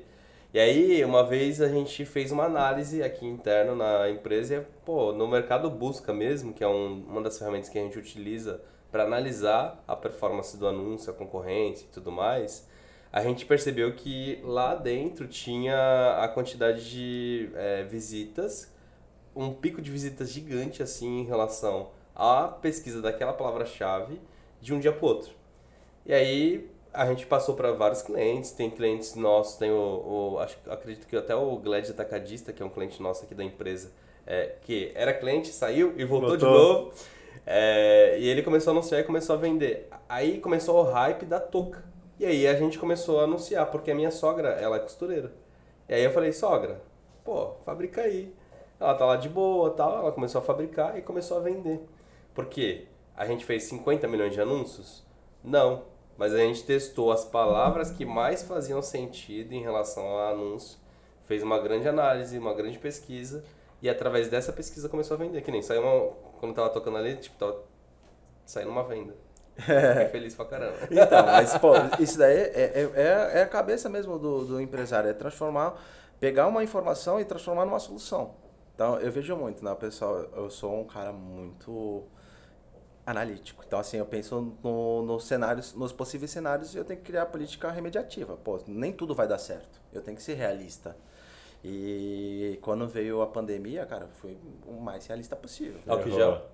Cara, não, quando veio a pandemia, a Adriana falou, eu ficava o dia inteiro no quarto, cara, só matutando o que que eu, o que que eu tinha que fazer. Só que assim, é uma coisa nova. Que ninguém tinha passado. Eu falei, cara, quais são as referências que eu vou pegar? Vou pegar a peste bubônica? Eu tô em outro, outro, outro geração, outro tudo. Eu falei, meu Deus do céu. E eu não conseguia chegar numa resolução. Isso daí me pirou. Eu falei, cara, tudo que é fator externo eu tenho que trazer para minha, minha empresa. Eu vou, vou falar uma coisa que, que eu, eu temo muito. Marketplace. Cara, nada impede de ter um ataque cibernético. E você tá pautado num, num negócio só, num canal de venda. Olha o risco que você... Ah, mas Aconteceu. nunca vai acontecer. A pandemia também nunca vai acontecer. É. Então, cara, você tem que pensar em, em políticas. O, o nosso jogo não é de quem acerta mais, é de quem erra menos. Então eu tenho política remediativa para tudo. Eu sou um cara que eu, eu fico pensando, puta, e se der isso, o que, que eu faço? E eu começo a criar essas políticas. Porque se não acontecer, maravilha, tô feliz. Mas se acontecer, eu vou sair na frente de muita gente, porque eu já me planejei para que isso acontecesse. E não é ser pessimista, cara, é ser realista. Pode Sim. acontecer e vai acontecer. Tá? Eu lembro uma vez que eu. Logo no começo da pandemia. Eu não sei se tu pensando lembra. nisso agora. Eu tava pensando nisso. eu Não, não sei se tu lembra disso. que também pra você era uma coisa nova. Então você não sabia exatamente que, como que ia acontecer, como que ia funcionar. Aí eu fiz uma reunião contigo. Eu até acho que não vai lembrar. E aí, Eu é, uma reunião- daí ele falou, daí o Akira pegou e falou assim, David, tamo fudido. É. Começou assim, tamo fudido. Aquela é- foi a reunião apocalíptica. Apocalíptica. Eu eu, lembro. eu, fiquei, eu fiquei em choque. Daí ele falou assim, David, cara, se prepara pro pior, velho. Pode tudo, tudo de ruim pode acontecer. E aí eu, tipo, aquela, eu saí daquela reunião e falei assim, Aí ele falou, cara, vamos mandar todo mundo embora. Que eu pensei, É, eu acho que embora. eu, eu transfereci demais. Mas eu lembro dessa reunião. Aí logo em seguida, daí, não, mas foi bom, na verdade. Porque eu pensei no pior cenário da- do mundo. Eu falei, não, não vou deixar meu sonho morrer, é meu sonho essa porra. Aí eu peguei e fico, já tinha te contatado, eu contatei outras pessoas pra poder ter outras visões diferentes. Eu falei assim, porra, o que, que a gente tem que fazer pra sobreviver nessa pandemia? Vender, é isso. Cara, eu fiquei 300 mil por cento focado em vender. Até conversei contigo, né? Ricardo, se vira aí, toca a empresa sozinho e eu vou ficar focado em vender. Pô, mas então, mas qual, qual, qual foi a, a minha loucura da cabeça, tá? O que, o que aconteceu? Tá? Eu falei assim, pô, vai tudo fechar, vai ter lockdown. Fechando, não circula dinheiro, não circula dinheiro, não tem. é, não tem. Dinheiro, cara. É, não, não, não, não, não, não circula dinheiro, não tem. Movimenta a economia, né? Não movimenta, não tem movimento. Sim. Aí eu falei assim, cara, o que, que eu vou fazer? Pô, as pessoas não vão receber, não vão comprar. Sim. Aí eu falei assim, puta, a gente. Eu falei assim, "Mó, vamos vender os carros, vamos vender apartamento, porque, pô, eu, eu- eu tenho um quadro de funcionários grande. Então eu falei assim, não, eu vou me preparar pro pior, cara. Carro depois eu conquisto, um apartamento depois eu compro outro apartamento, não tem problema. Mas vamos fazer isso aqui porque ainda tem dinheiro circulando, porque uma hora vai parar de circular.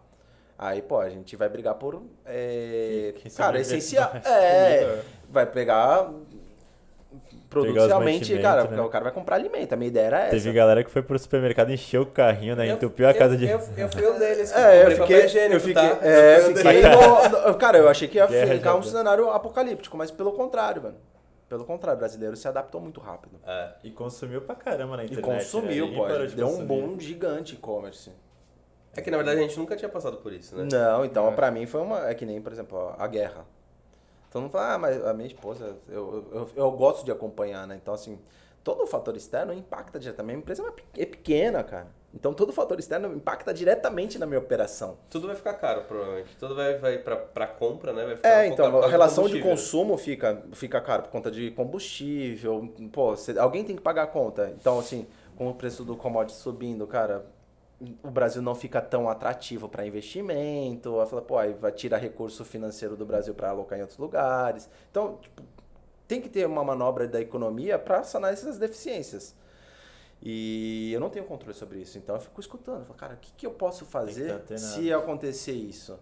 Então, eu crio política remediativa. Eu já estou muito menos desesperado com a pandemia. A pandemia, cara, eu fiquei uma semana lá surtando e eu falei assim, e agora, o que eu faço? Tanto que eu queria vender tudo. Falei, não, eu vou me capitalizar, jogar recurso lá para os Estados Unidos e falar, assim, ó, cara, eu vou vi- viver lá, velho. Mas, graças a Deus, deu tudo certo, a gente cresceu. E... Tá, a gente chama aqui de, da nossa reunião que a gente tem, reunião apocalíptica. Mas ao mesmo tempo foi uma reunião que abriu os nossos olhos. É, porque, verdade. tipo, é assim, já viu aquele filme Divertidamente? Olha eu com a mesma analogia. Já. Lá no final do filme mostra que pra ter a alegria, em alguns momentos tem que ter a tristeza. Exatamente. né? Então, tipo, é, foi o momento da- de instalar a nossa mente e falar assim, não, a gente precisa correr. E a gente tava meio, meio acomodado em relação ao que a gente já tinha, né? E, e a gente precisava, tipo, correr mais pra conseguir ter coisas que a gente não tinha, né, Ricardo? Verdade. É E, que assim, pô, Como tu se sentiu, né, nessa... Porra. Sentou em depressão, assim, ó, pensando. É porque foi algo de... que nunca aconteceu, né? Chegava aqui segunda, parecia que era domingo, mano. Nada aberto. E Foi- a notícia só desgraça, nada melhorava, só piorava. A perspectiva sempre é da pior possível, né? É, a gente trabalha com probabilidade. Falou assim, É. cara, qual é a probabilidade de e-commerce crescer? Cara, era mínima. Era mínima. Claro, pô, teve muita ajuda Hoje aí. parece óbvio, né? Mas na tempestade que tava lá. Não, cara, é mínima, é mínima. Eu falei, pô, na- no meio da tempestade, eu falei, cara, não vai ter consumo. Esquece, não vai ter consumo. E teve. Muito, porque brasileiro se adapta rápido. Brasileiro não fechou porta, brasileiro continuou trabalhando. Então, assim, vai, por exemplo, no meu serviço. O meu serviço é, é- ele não foi considerado essencial. Pô, como é que eu não vou trabalhar? Ah, não, tem que adaptar. Aí vem home office. Não, vamos fazer home office. Eu falei, cara, mas a gente não tá preparado para um home office. Eu não- não tava preparado. Nunca tinha feito, né? Sistema, nunca tinha feito, não, velho. sistema, equipamento. Eu falei, cara, eu vou ter que correr tudo atrás. Aí adaptei, corremos aos trancos e barrancos, daquele jeito, né? Chegou uma hora que eu falei, cara, é instinto de sobrevivência. Vamos trabalhar. Eu ia todo santo dia, eu e a Adriana, minha esposa. A gente ia todo santo dia. E trabalhava das 8 às 10 todo dia e final de semana também. Trabalhamos pra caramba. Pra caramba. Graças a Deus. Mas é fora da realidade, é, é fora da expectativa. Como é que isso pode acontecer? Hum, Cara, é, pra mim era ilógico. Mas aquela reunião foi a virada de chave. É, pro- coach desmotivacional, né? É um- Não, mas foi bom, pô. Tipo, é, o- naquela época, provavelmente a gente viu. Ferrou. Meu Deus! Vou Foi um que choque de realidade, tudo." né? É, mas ao mesmo tempo foi importante. E por isso que eu sempre falo, nem tudo vem da alegria. Nem tudo vem da. Às vezes vem da tristeza, da raiva, vem de outras emoções, tá ligado? Sim. E faz parte, e o ser humano é assim. E é, às vezes a gente vai se desenvolver não só no caraca, tô motivadaço, não sei o quê. Tipo, isso também tem um senso de alegria, estar motivado. Sim. Ah, às vezes não, às vezes tu tá putaço e vai se desenvolver putaço e faz parte. Às vezes tu tá triste e tem que se desenvolver triste e faz parte. Então eu, eu achei que foi importante, assim, a, a reunião apocalíptica. Hoje, hoje, hoje, É, tanto que assim, foi tão importante que eles nunca mais me chamaram pra nenhuma reunião. É, então! acho que impactou muito porque não, não tinha uma solução. Tá ligado? é. Tipo, não, pra mim eu tava de olhos Tinha fechados. o problema, mas e aí? Tipo, não tinha ninguém tinha solução do negócio, né? Não, a gente não sabia o que fazer. Cara, É, eu fiquei perdido, perdido, eu não sabia o é. que fazer. Porque assim, a gente não tinha orientação do governo, a gente não tinha ori- orientação de empresário, a gente não tinha. Porque ninguém nunca viveu isso. Aí tu fala assim, cara, é um bagulho novo. E aí, o que, que eu faço? Agora eu falo, caraca, agora ferrou, eu vou, eu vou me preparar pro pior. Não, e o, o. Por que, que a gente fala muito disso? Porque naquela época a gente via, e até hoje, a gente via o Akira muito, tipo, cara, o, o cara que vai resolver os nossos problemas, tá ligado? Tudo que a gente tinha problema, a gente tinha. Akira, vem aqui no escritório, por favor. Né? O bagulho era mó bosta, mó bobo, tá ligado? Dava pra você. Mas a gente não sabe. Tipo, a gente não sabia de nada. A gente tava começando a ser empresário que cuidava de pessoas que tinham. Que, tá ligado? Então, tudo era relacionado a. Cara, Akira, tô com dificuldade. Me ajuda aí, não sei o que fazer. E ele que foi nos dando alguns caminhos, principalmente no começo. Por isso que tu tá aqui no podcast hoje aí. Cara, eu lembro, eu lembro a primeira reunião que eu fui com vocês, que vocês estavam na outra sala. Cara, era completamente diferente, com as cartolinas. Ah, no chão, né? Fazendo. é, e eu falava assim, caraca, velho. Esses loucos aí. É, e o, quando o Alex me falou, eu falei assim, cara, a ideia é muito boa, só que vai precisar. e, tipo, na época não tinha quem modelar, eram poucas pessoas, ainda é poucas pessoas que fazem, né? Aham. é, a gestão né, de e-commerce. E as que fazem ou fazem mal feito, ou tipo, fazem do jeito que sabem fazer.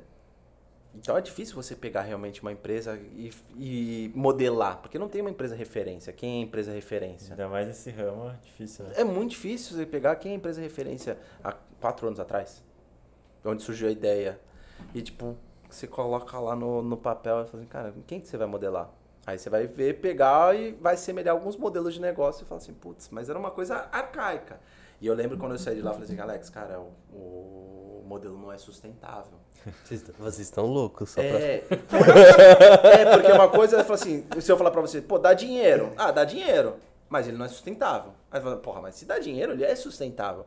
Só que tem outras Depende, variáveis que você é. tem que analisar, pô, realmente, se eu crescer, até quando eu tenho que crescer para ele ficar sustentável? É Chegar no meu ponto de equilíbrio. Até um ponto eu vou escalar que ele não vai interferir no Nos meu custos, financeiro, meus é. custos financeiros. E no modelo antigo, né, no- na ideia, né, no projeto, ele não era sustentável. E eu falava assim, caraca, só que ninguém me ouvia. ninguém ouvia. Eu falava, o Alex passou a me ouvir muito abriu, né? depois, que eu falava, cara, Cara, vai- não participou daquela reunião com o primeiro cliente lá, não, né? No prédio. Não, acho que não. Não, Não, não. não. Mas eu lembro, eu lembro do Akira chegar no escritório, daí. E eu, e eu, eu, declaro isso pra todo mundo. Meu, e- meu ego naquela época era, tipo, o ego mais inflado que existe do planeta. É o que, tipo, só se pegasse uma agulha, estourava, ia fazer um barulhão. E aí ele pegou e sentou na mesa. Nem tinha mesa, né? Era umas Era- cadeiras. era umas cadeiras. No chão. Era, sei, sei lá se tinha cadeira, se era no chão. Aí ele pegou e falou assim: Cara, isso não vai funcionar. Aí eu, tipo, pensando, Akira, toma no cu, Akira. Exatamente o que eu tô vendo, toma no cu, Akira. E eu assim, ó, sorrindo pra ele.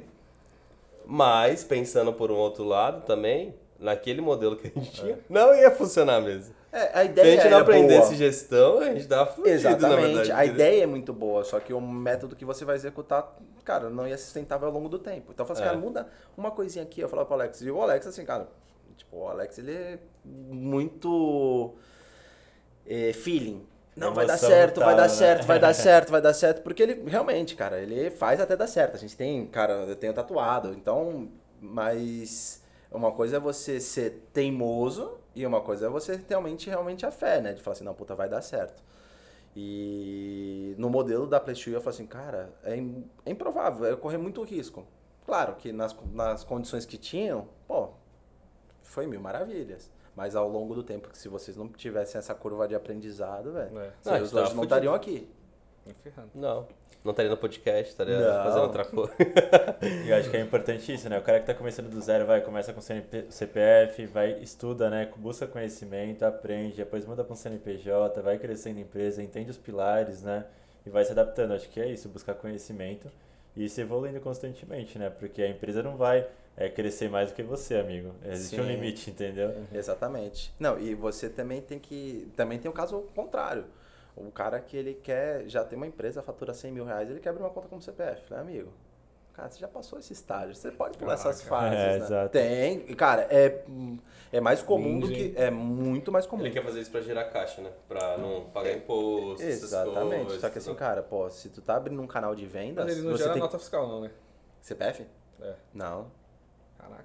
Não, mas o, o Como que problema é que assim, caso? cara, se você já tem um modelo de negócio, você já conhece, cara, abrir um novo canal de venda requer um investimento. Requer um investimento. Então você tem que encarar com um investimento, não pra acumular caixa, não faz sentido. Sabe uma frase que eu pego de. Ah, lembrei a frase. Era- Lembra a história do copo? Eu lembrei a Aham. frase.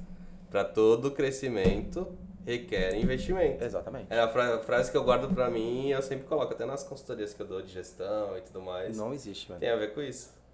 O, o Matheus Medeiros, ele sempre fala isso. Quando eu vou lá tomar umas biritas com ele, final de semana.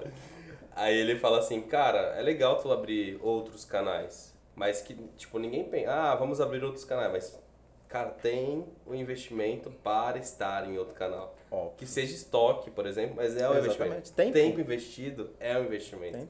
Não Foda, né? existe, cara. Depois que eu entendi que, que eu não ia crescer sem investir, eu comecei a entender. Eu, Ah, mas. Ah, então vamos criar um modelo de negócio que eu consiga crescer sem investimento. Filho, até pra você ser ganhador da Mega Sena, você tem que investir em alguma coisa. Você tem que escalar de alguma forma e você vai investir, seja tempo, seja conhecimento, seja financeiro, alguma coisa você tem que investir. Não existe uma coisa assim, ah, a não ser que você, sei lá, nasça a filha do, da Beyoncé. Quando tu descobriu isso, tu ficou triste? Ah, pra crescer você precisa investir? Tu ficou hashtag chateado, hashtag isso não vai ficar assim não fiquei, não fiquei chateado, desbloqueou muita coisa, porque eu tinha muito medo de investir. Eu tinha muito Tu era medo de investir. conservador, tu considerava muito conservador? Demais, demais. Até hoje tu é, só que Só. tu, tu consegue calcular mais os danos, né? É que hoje eu calculo muito probabilidade. E é o que eu falo, assim, eu, não- eu sou muito conservador pelo meu estilo de investimento. Vai, por exemplo, eu não vou comprometer 50% do meu patrimônio para investimento em um negócio novo. Nunca vai acontecer. Nunca vai acontecer. Então hoje eu invisto mais porque, ah, vou pegar lá 10% do meu patrimônio, lá o que eu tenho para investir. Cara, para mim é, é seguro. beleza. porque se eu perder, eu consigo recuperar. Agora, ainda continuo sendo conservador, mas eu calculo muito a probabilidade de dar certo. Tem coisas que a gente não consegue calcular, vai muito do feeling, aí eu me deixou arrastar pelo Alex, que o Alex ele é o cara. Não, vai, vamos fazer que vai dar certo, eu garanto. Ah, então beleza. Não, é, é isso que ele fala, eu falo, meu Deus, eu garanto. E eu falo, Ai, meu fudeu. Deus, eu falo, ah, tá. Ei, ah, uma- só voltando ao, ao começo lá, só pra. é, e eu acho que também tu se posicionou de forma, pô, não vai dar certo, até porque a gente não era experiente. A gente não tinha Sim. experiência e maturidade nenhuma sobre o assunto. E aí o teu posicionamento foi aquele, porque fazia total sentido na, no âmbito racional, né? Sim, não, e se você pegar hoje, vai, por exemplo, se você pegar hoje um cara que, ah, eu quero contratar a Place to You pra, pra fazer a gestão do, do, do, do meus, dos meus canais de venda, tá? Aham. Trabalhar com os meus canais de venda. Se o cara vier com uma ideia Então- absurda, com conhecimento muito raso, você vai ter que ser realista, porque, cara, não é sustentável pra você. Você vai gastar, implantar, perder tempo pra um cara que vai ficar contigo dois meses Não.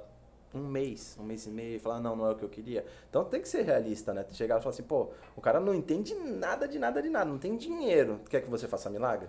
Não vai acontecer. Ou o cara chegar e falar assim, puta, eu tenho esse produto aqui, meu copo é excelente, vende pra mim é mil reais a unidade. Ô, peraí, filho. Não é assim que funciona. A gente é bom, mas não é mágico, né? é, é, tipo, tu tem que ser realista. Então, naquela hora, você tem que equalizar e tu tem que entender o perfil do teu cliente. Tem muita gente que tem umas ideias que falam assim, cara, investe nisso, nisso, nisso. Eu falo, cara, tá, beleza, quem é que vai executar? Como é que vai ser feito? O que tem que ser feito? Qual- o que, que você tá analisando? Se o cara não consegue responder as minhas perguntas, o cara tá vivendo um sonho, velho. Tá viajando, né? Ele só quer o dinheiro né? de captação pra, pra investir, pra acreditar num sonho. Eu falei, cara, você tá viajando, velho. Só tá vendo o fim, só. Sabe Exatamente. Sabe uma das coisas que a gente faz aqui, assim, até que a gente procura fazer até uma padronização de é, quando o cliente entra para entender os nossos serviços. Vai, esse cara aí, a gente vende consultoria normalmente. A gente tem uma consultoria chamada consultoria Marketplace 10X. Como é que funciona ela, Marcos? A consultoria Marketplace da X funciona basicamente o seguinte, é a gente faz como você, né? A gente pega na sua mão e te ensina o passo a passo desde o zero da implantação, ou seja, utilizando o RP, começando da forma certa, cadastrando os produtos, controlando o estoque ali, o financeiro certinho. E através desse RP a gente começa a migrar para os canais, né? Mercado Livre, Amazon, é, Americanas agora, né?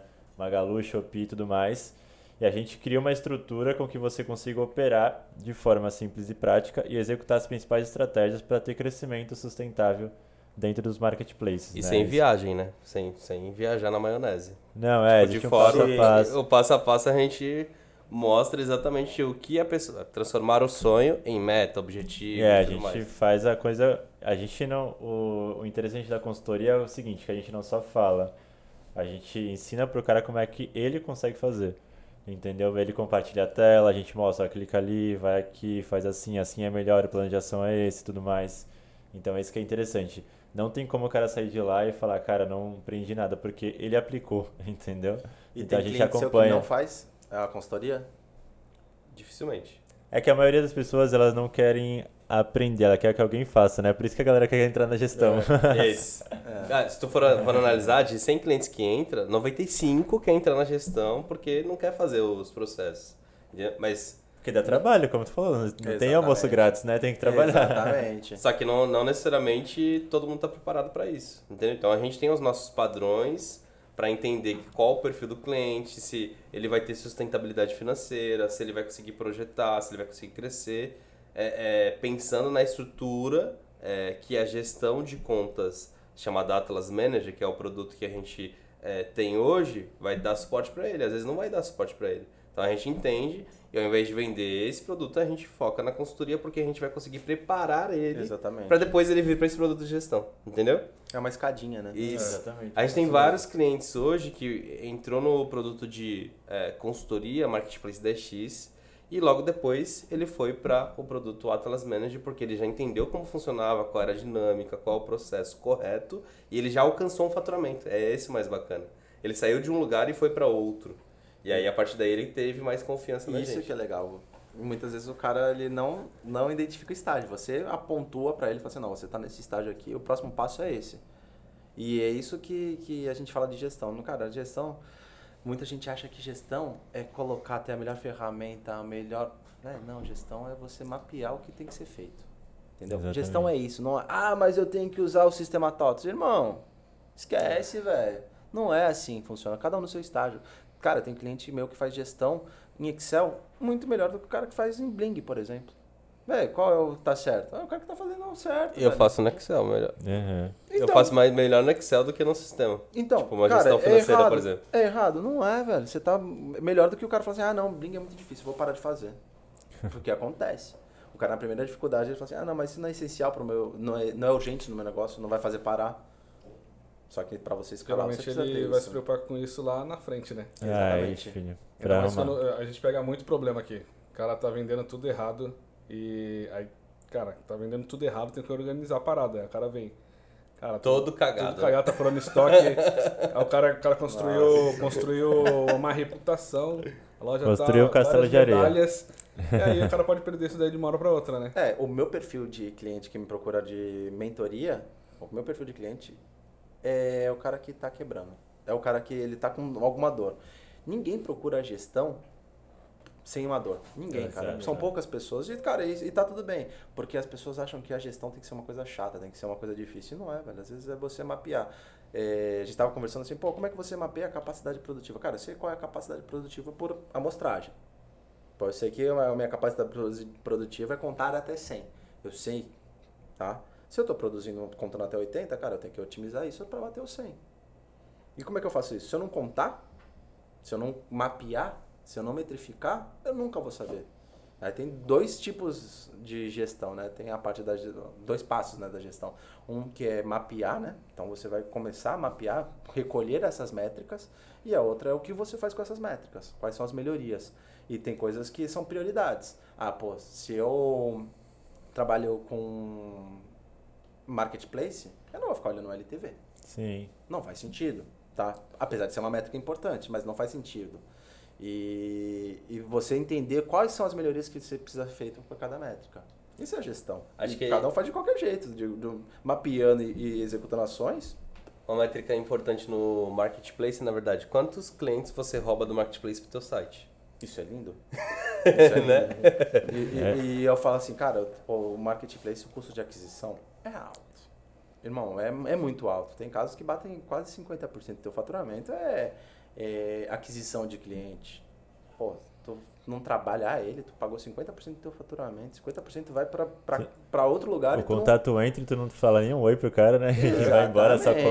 velho. Eu Só falei, entrega o pô, produto. cara, aí você tem que começar a olhar pra isso. Pô, o que, que eu posso fazer? Porque se o teu cliente compra novamente, cara, teu CAC já é baixo, né? O custo de aquisição de cliente. Se ele compra recorrentemente com você, cara, pô, isso é lindo. A comissão do Mercado Livre é maior que 30% e vocês que, não, que estão vendo e ouvindo isso não estão preparados para ouvir isso. Exatamente. Não é isso mesmo? É. Depende muito do teu ticket, mas, cara, É. o, mar- o marketplace Mercado Livre é caro pra caramba pra vender. E você não trabalha isso. Cara, se- vamos por falar que seja 30% do teu faturamento seja intermediação de negócio. Cara, se você tira essa intermediação, que o Mercado Livre ele faz essa intermediação né, da venda para você, se você tira ou corta, imagina com- quanto você não consegue recuperar desse valor. Pô, vamos falar em produto de 100 reais, 30 fica para o Mercado Livre. Tá? Pô, se você faz outra venda dentro do Mercado Livre, você tem o mesmo custo de 30 reais. Então, cara, sempre vai ser 30% do teu faturamento. Agora, se você chega lá no teu, no teu, teu canal de venda, você faz primeira venda no Mercado Livre, 30 reais, tá? Pô, 30%. Na segunda venda, você vendeu o mesmo produto para ele em outro canal de venda na tua plataforma. Só que o, o valor da comissão é 10 reais. Pô, você gastou 40 reais e teve 200 reais de, de retorno. Olha, olha o quanto cai é, o investimento.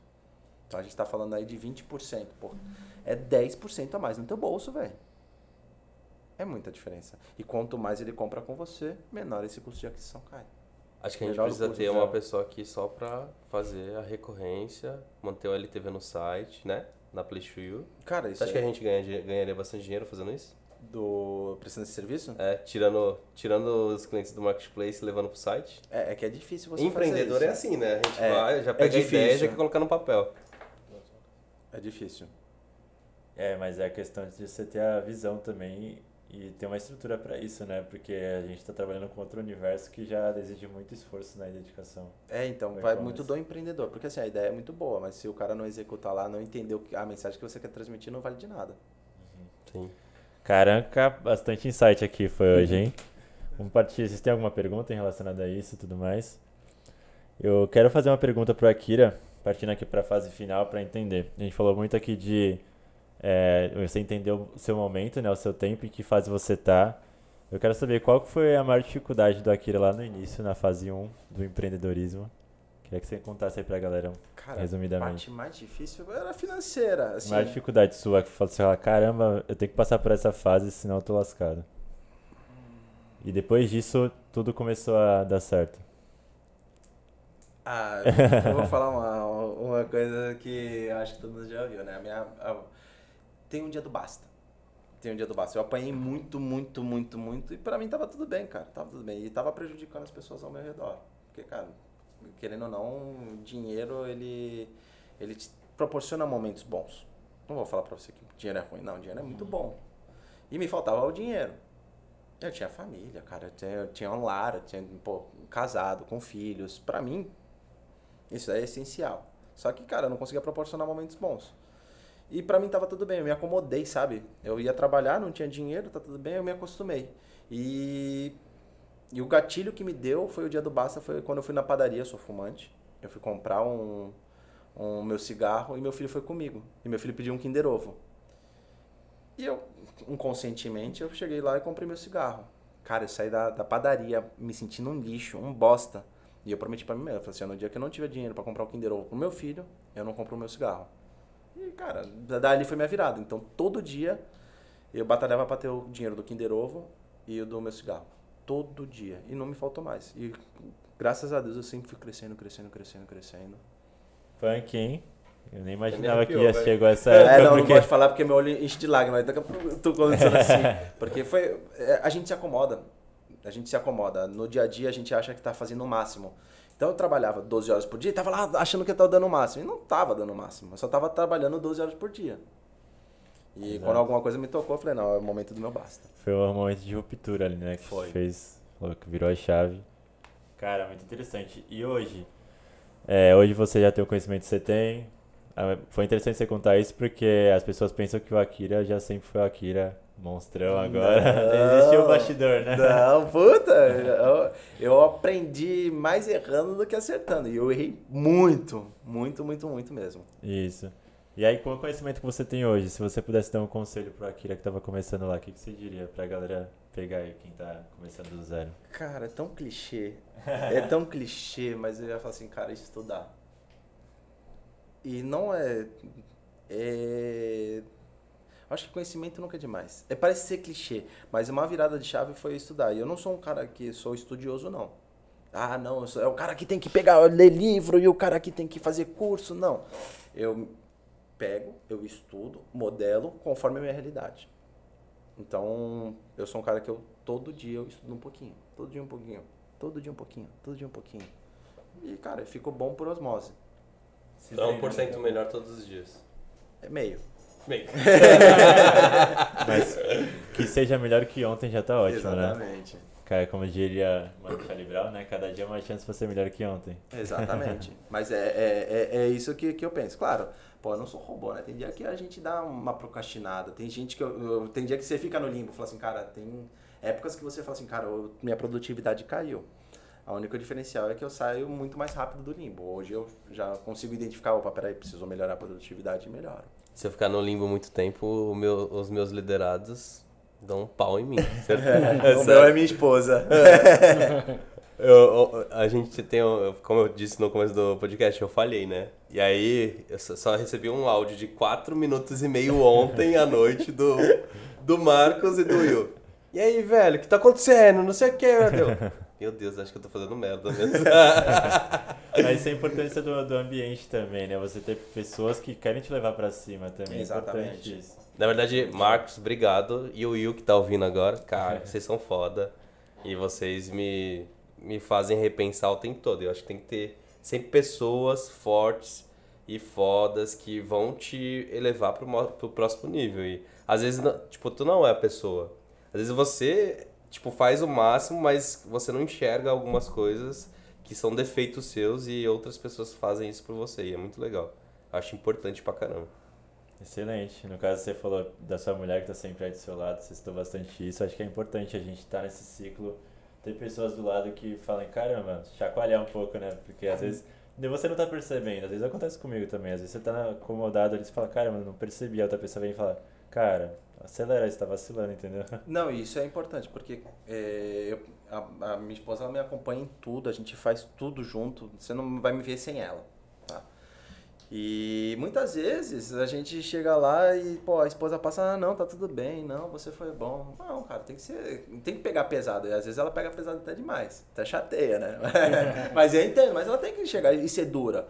Porque, cara, se ela falar que tá tudo bem, eu vou achar que eu tô, tô sendo bom. E não, velho, o relacionamento é o dia a dia, velho. Relacionamento é, é- é- tem que se renovar os acordos, você tem que melhorar sempre. Senão, velho, eu separo, eu brigo com todo mundo e eu vou achar que eu sou bom em tudo. Não. Tem que chegar alguém pra te dar um puxão e falar assim, não, peraí, vem aqui, você tá errando, vamos melhorar.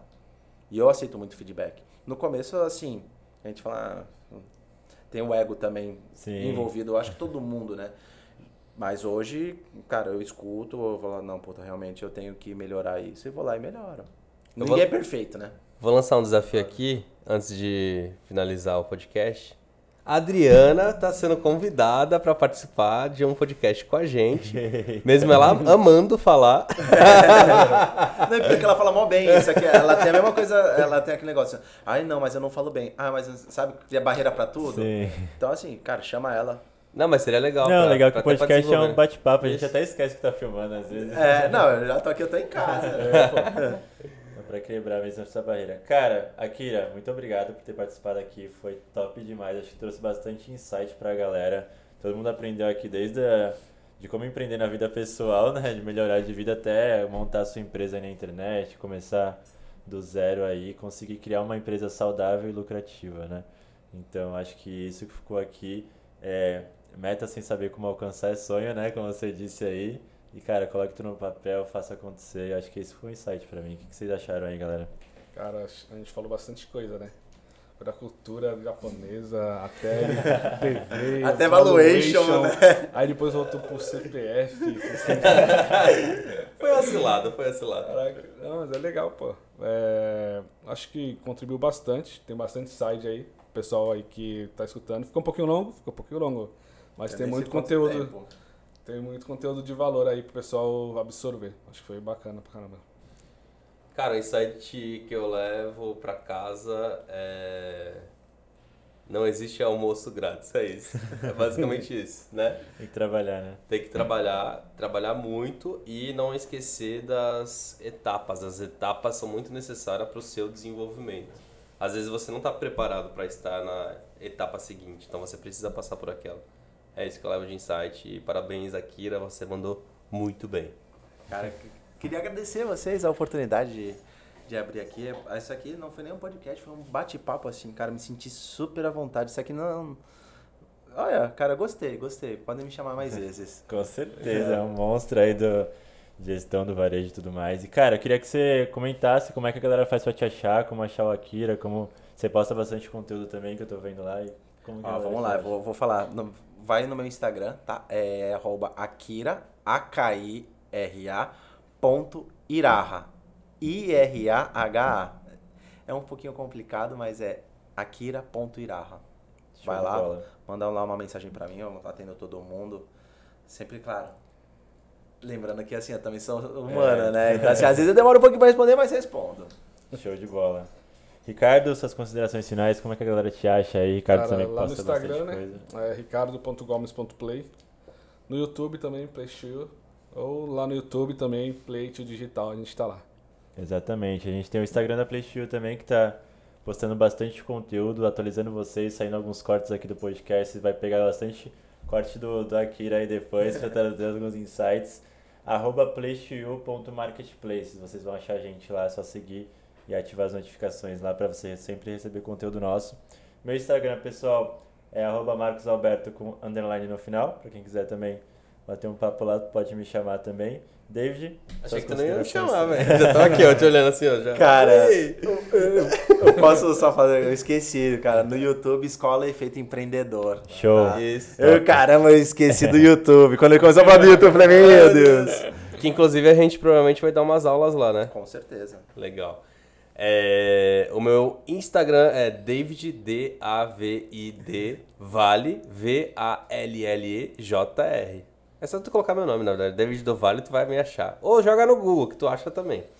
E como o Ricardo falou, a gente tem um canal de uma outra empresa chamada Play2 Digital. Nesse canal a gente posta muito conteúdo sobre integrações de marketplace. E tem o canal da Play2U, que a gente foca em todo o cenário do marketplace, notícias, estratégias, integrações e tudo mais. Então é isso, galera. Esse foi o episódio 6 com a Kira Iraha, especialista em gestão. aqui Iraha, né? Cimento- Iraha. Iraha. Iraha. Eu acertei, pô. Acertou. Show de bola. Foi muito in- interessante esse bate-papo aqui. Para você que quer acompanhar a gente, siga nosso canal no YouTube, como a gente já comentou aqui também, a gente vai postar o conteúdo em vídeo lá. E para você que está ouvindo no Spotify, ative as notificações aí, siga a gente para você receber os próximos, para você ficar sabendo quando sair o próximo podcast. Beleza? Valeu, galera, e até a próxima. Valeu.